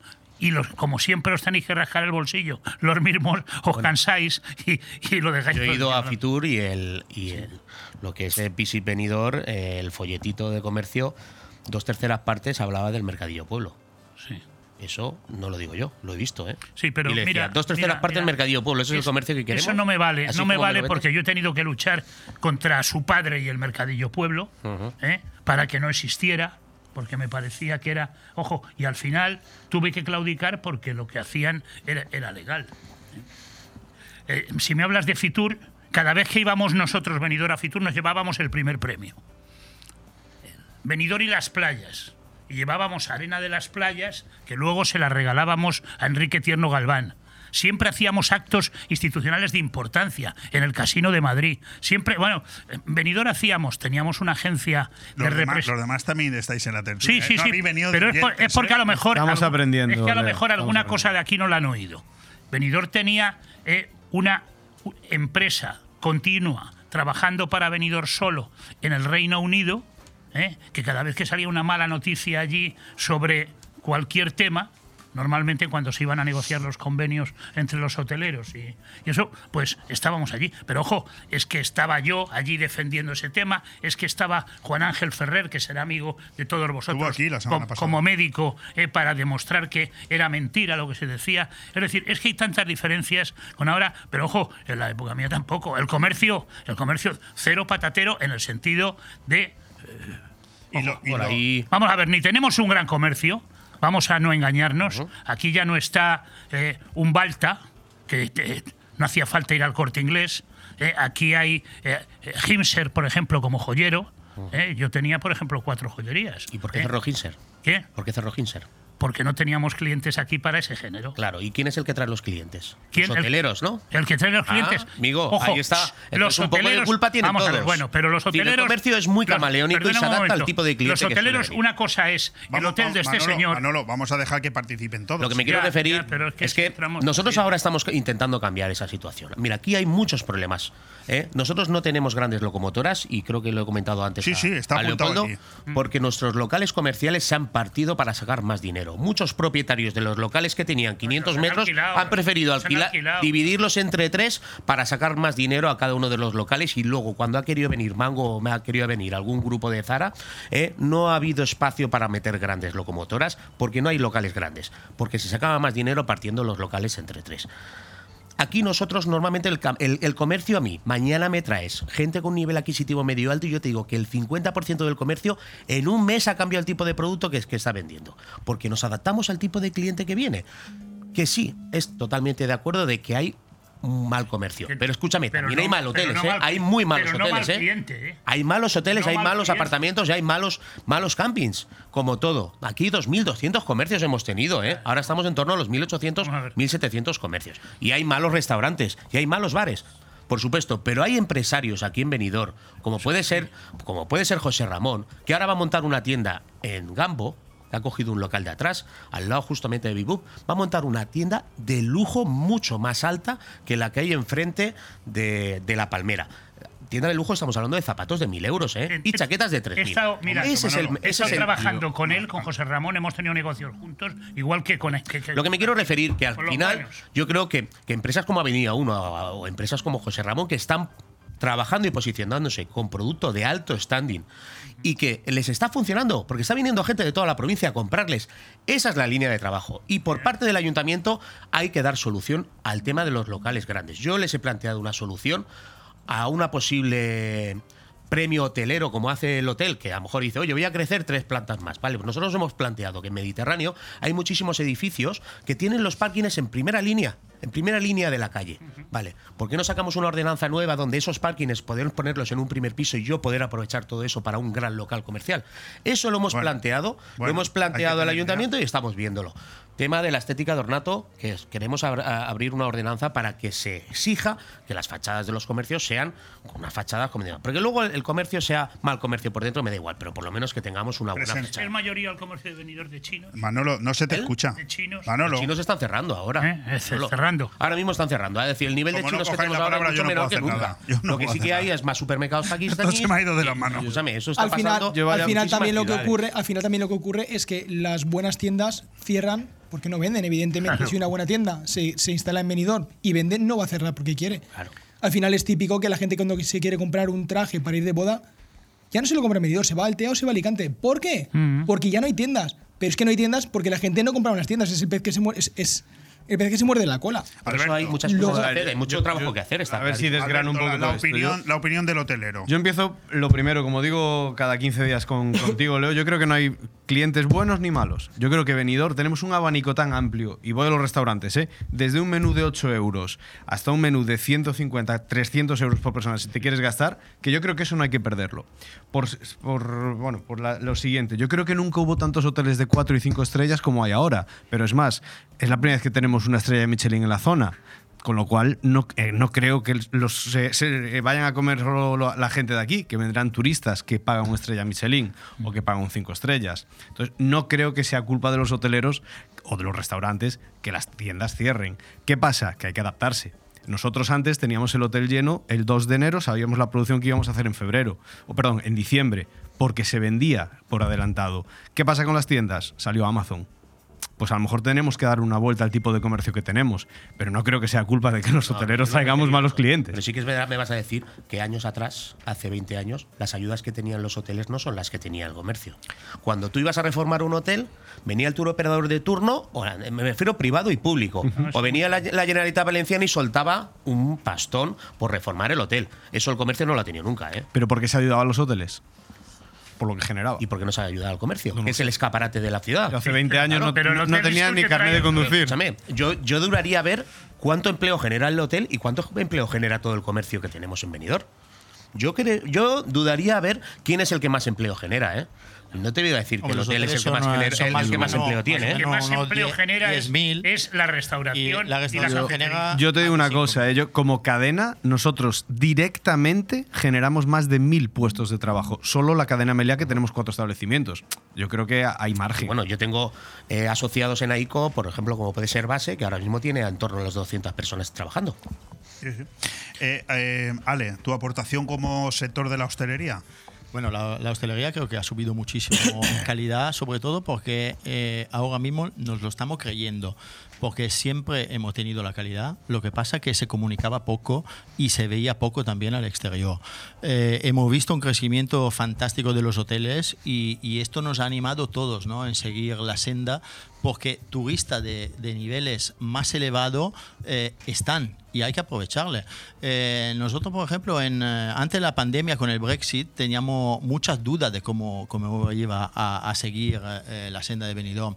Y alto directivo de San Miguel y de Coca-Cola me decían, va a ser mejor para Benidorm. Y yo, ¿y por qué? Porque los, eh, los trabajadores eh, de Inglaterra van a seguir viniendo porque una semana de vacaciones siempre la van a tener. Pero los altos directivos, el seto medio, va a venir a Benidorm. Los que antes iban a Grecia, Turquía, más lejos, en Seychelles, van a venir a Benidorm porque no van a tener tanto dinero. Y además se ha visto que el Brexit no ha afectado tanto a, a la libra. Pues está, está muy bien, entonces tienen mucho poder adquisitivo y aquí el clima es fantástico, es un paraíso para ellos. Y, y una pregunta, Pepe Pérez Sirven, además un tío muy formado, que está siempre formándose. ¿Tú, de alguna manera, has escuchado al sector hotelero, has escuchado al sector comercial? Por cierto, quiero felicitar a Raúl por la defensa que ha hecho del comercio, que me ha sorprendido. Te felicito, enhorabuena, muy bien. Escúchame, y, no, no, muy y bien. no estoy dando. eh, hay mucho que mejorar, ¿eh? Pero bueno, Y- tampoco. Y hemos escuchado a Ale Fratini de la hostelería. Tú como punto intermedio, realmente en estos 20 años, 30 años, ¿tú quién crees que lo ha hecho bien en Benidorm? ¿Quién no lo ha hecho bien? ¿Qué- qué- A ver, hay mucha tela que cortar y en el, y en el fondo son sectores que cuando uno funciona bien, indirectamente al otro le funciona mal. Por ejemplo, si viene clientes que son de hotel con pulserita, esos van a poca hostelería. Por ejemplo, eh, creo que se olvida también los apartamentos turísticos porque se habla de hoteles y hoteles eh, no llega al 20% de la ocupación de vendedores. Los apartamentos turísticos suponen un 75-80% y creo que se le deja como mucho de lado. Sí, sí, sí, sí. O sea, porque hay muchísimas camas en venidor que se ocupan por apartamentos turísticos y no hoteles. no, está, no, está, no, está bien, no está bien regulado el tema de los apartamentos turísticos. Pero acércate. Sí. Claro. Y bueno, si Manolo habla. pues- Ahora, ahora ya no me voy a mover de aquí. Sí. No, no, no, De- eh, del- os podéis del- ir a tomar algo si queréis. No, no, no, no, no, no, no. Mirar, mirar, mirar. Hacer una reflexión ahora en voz alta y me imagino que viajaréis mucho por ahí. ¿Eh? Eh, el primer municipio turístico de sol y playas de Europa es Benidorm de lejos. Vamos a comparar. Tú ahora mismo vas a Marbella, que tiene muchísimos menos hoteles que nosotros, porque hay que decir que la planta hotelera de cuatro estrellas de Benidorm es tan importante como la que tenga o más Madrid o Barcelona. ¿eh? Primero. O sea que, bien, pero a precios. Por eso te has sentado. A precios mucho más, mucho más favorables que los tienen en Madrid o en Barcelona. ¿eh? Yo, por ejemplo, todo lo digo así de claro, yo no me escondo de nada. Yo soy madridista y no puedo ir a la. Bueno, no, no, no puede ser. No, no puedo ir todas las semanas al fútbol, a cada 15 días. ¿eh? Un hotel en Madrid en domingo te vale, eh, un hotel normalito, ¿eh? te vale 300 a 400 euros. Y por ese dinero vienes aquí un buen rato. Pero mira, un país que yo conozco muy bien y que es eh, donde él tiene grandes negocios. ¿Cómo está hoy, por ejemplo, la Costa Azul? A que no, es no, no tiene comparación. No tiene comparación. No, comparación. Eh, hablamos de Saint-Tropez, ¿eh? ciudad que no sé si conocéis todos. No hay nadie. Hablamos de Deauville, el norte de, de- lo más elegante de Francia, no hay nadie. Y si ya nos bajamos a la costa atlántica abajo, ¿eh? nos vamos a Biarritz ¿eh? y no hay nadie. Los fines de semana sí, pues va la gente, No, no, no. en fin. Pero, pero no hay nadie. Y tienen golf, tienen puertos deportivos, tienen de todo. Y Benidorm está lleno. El mejor cliente es el que tenemos, ¿eh? No, el, no el que vendrá. El que tenemos es el mejor cliente. Lo que hay que intentar es tenerlo de más nivel, eh, de un económico más eh, de- con mayor poder adquisitivo. Eso es lo que hay que Bueno, tener. a que un poco Pero vamos a ver, eso pasa, ojo, si conocéis bien Estados Última Unidos. intervención, Raúl. No, bueno, yo simplemente es eh, que creo que, que nos va a ayudar muchísimo todas las promociones que están habiendo inmobiliarias en la zona de Poniente. Yo creo que es un es un mercado que, que, es, que está muy en crecimiento, como puede ser la Torre del Fin. Y vendiéndose muy el bien. ¿eh? Y vendiéndose a muy bien. 800.000 euros la Muy bien, vivienda. muy bien. Su nivel adquisitivo alto. Ese es el cliente que Claro. tenemos que hacer que luego venga Claro. al centro. Pero para eso hay que tener aparcamiento y para eso hay muchas cosas Sí, que hacer. entonces no Mucho iría, trabajo por hacer. no iría nadie al TEA. Yo tengo dos No son a restaurantes, no iría nadie al 800.000, TEA. no son La pena que hay más aparcamiento yendo hacia el centro comercial que yendo hacia el centro de Benidorm. Por eso es lo que es un trabajo que al- Escucharme creo que el que mi- ayuntamiento mi tiene que me, me va a echar. ¿Queréis conocer una quiero- frase No, Manolo, Manolo, Manolo. Yo sí que quiero, Manolo. Yo sí que quiero, Manolo.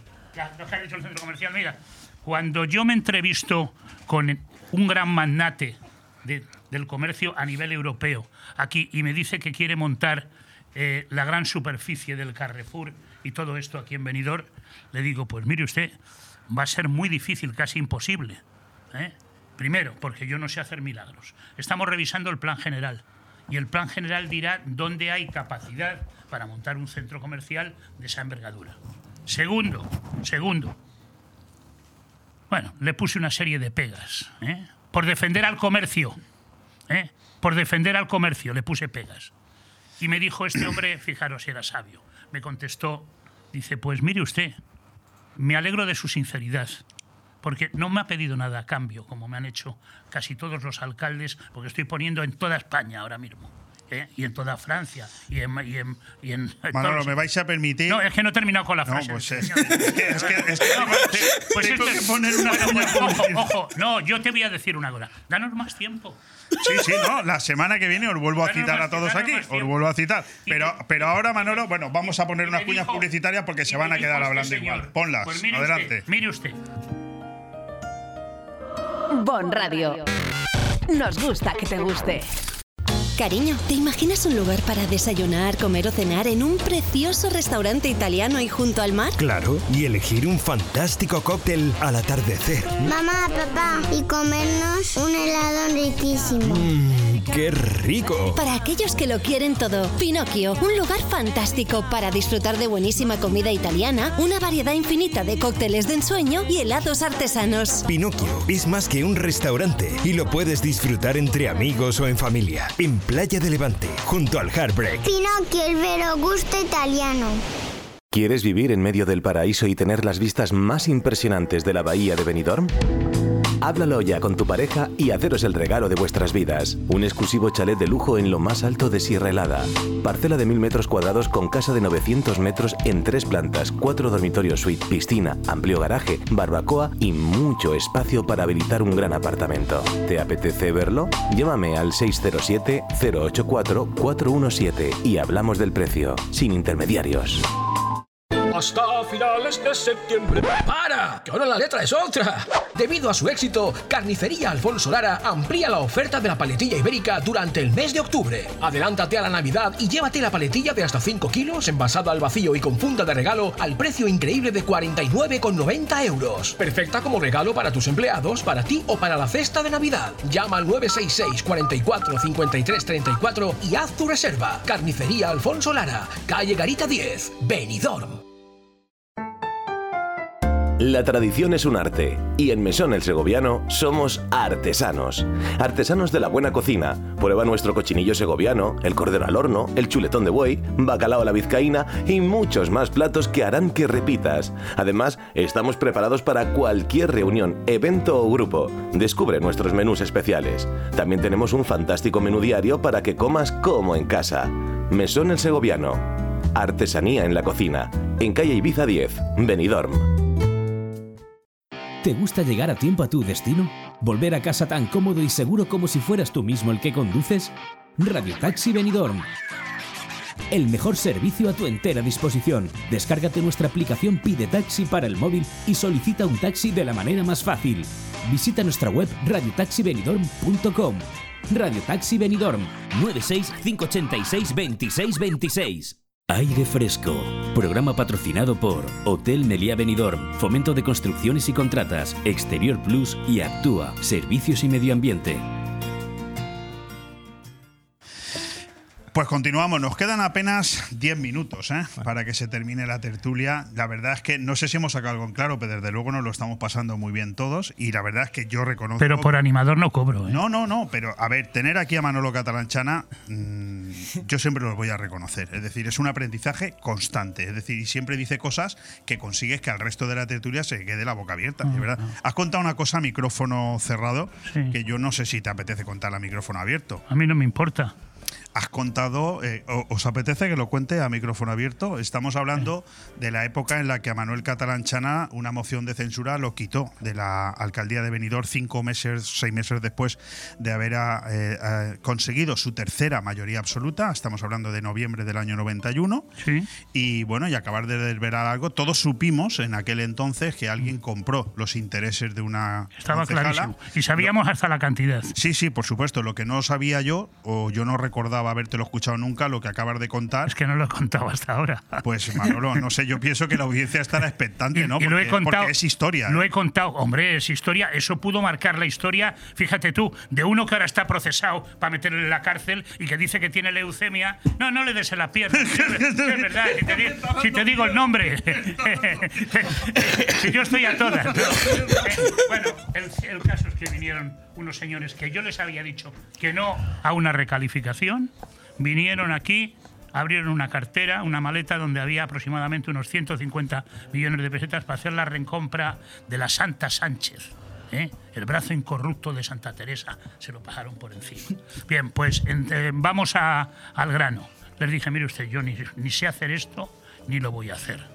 ¿eh? O sea, estamos hablando de que alguien intentó con dinero que se pudiera recomprar. por la, por la lección que nos habíamos dado mutuamente al no querer recalificar unos terrenos por defender al comercio de Benidorm. ¿eh?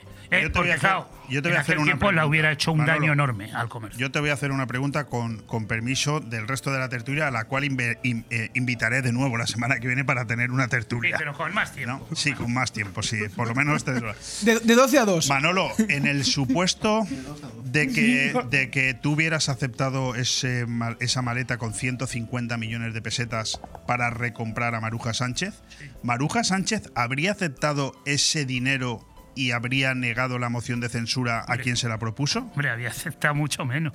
¿eh? Le habían dado solo 125. Sí, pero, pero la pregunta a ver, se pero- mantiene, la pregunta se mantiene. Pero, pero ¿cómo que no iba a haberla aceptado? ¿Es No que lo sé. crees que tú, que Maruja y el Marujo, ya que en paz descanse, hubieran muerto Los dos. Afortunadamente, Los dos. ¿eran tontos?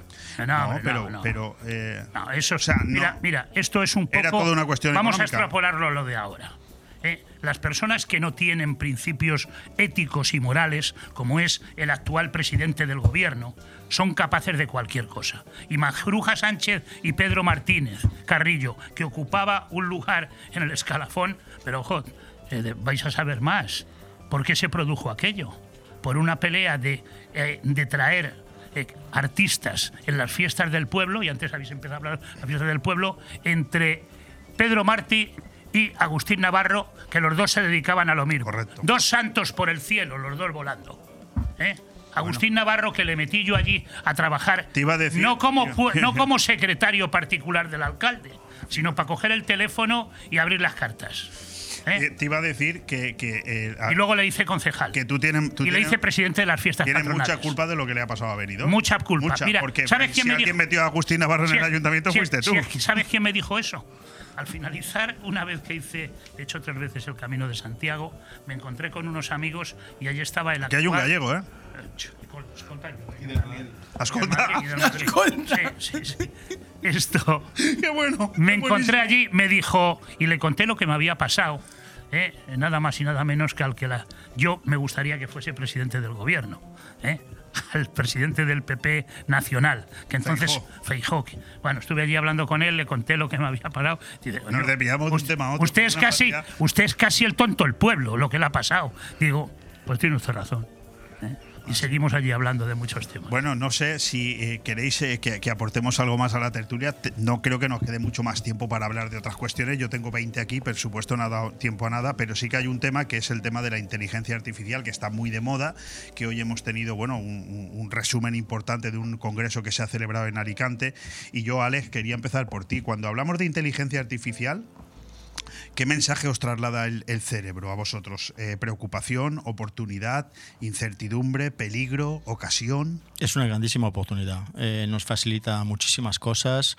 Nosotros hemos visto, por ejemplo, con eh, Aptur, que está utilizando la inteligencia artificial para encontrar eh, a pisos ilegales que, que están en la oferta ahora mismo en Booking y, y en muchos sitios. Eh, y nosotros también en la hostelería estamos, eh, estamos aprendiendo cómo utilizarla. Eh, la verdad que hay, que hay que saber utilizarla, entonces, bueno, hay que regularla sobre todo.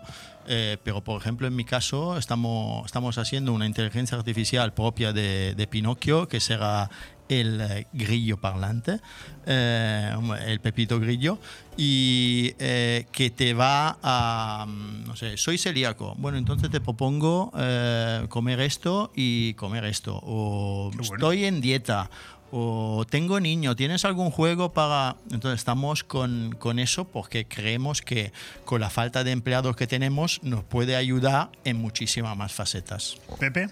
Yo opino como Alex que la inteligencia artificial es una grandísima oportunidad, aunque hay gente que, que lo ve como, como una amenaza.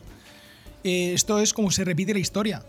O sea, esta mañana me he metido y he visto un artículo de, de una gente que se, se hacía llamar los, los luditas, que iban en contra de la revolución industrial.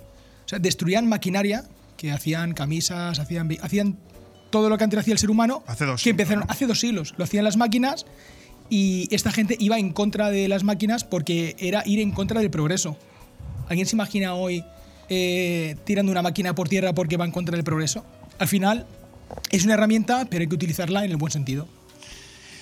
Alberto, inteligencia artificial. Yo sigo pensando cuántos son 150 millones en euros. Estoy calculándolo ahí todavía. No Un- llega. un 900. 900.000 euros. La inteligencia Pero artificial. del año 91, ¿eh? Cuidado, de hace, de hace Cuento 32 otra, años. ya, ya os caéis. Cuando acabe yo. Cuando No. acabe la inteligencia artificial, si no. Para mí es una oportunidad enorme y sobre todo a nivel, ya no solo como pensándolo en sustituir mano de obra o sustituirlo por personas, sino para que haya algo, llamándolo inteligencia artificial, que piense 24 horas. En nuestro caso, por ejemplo, eh, nosotros los, los precios ya no es como antes, que marcabas en un papel a cómo vendías la habitación, o esto va cambiando mucho, igual que los billetes de, avión.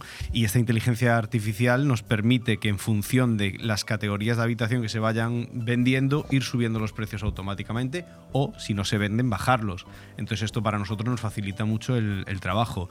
Yo creo que de la, de la inteligencia artificial conocemos un 2% de, de las posibilidades, pero también tiene que haber una, re- una regulación y una legislación detrás para que esto no salga de madre. Raúl Parra.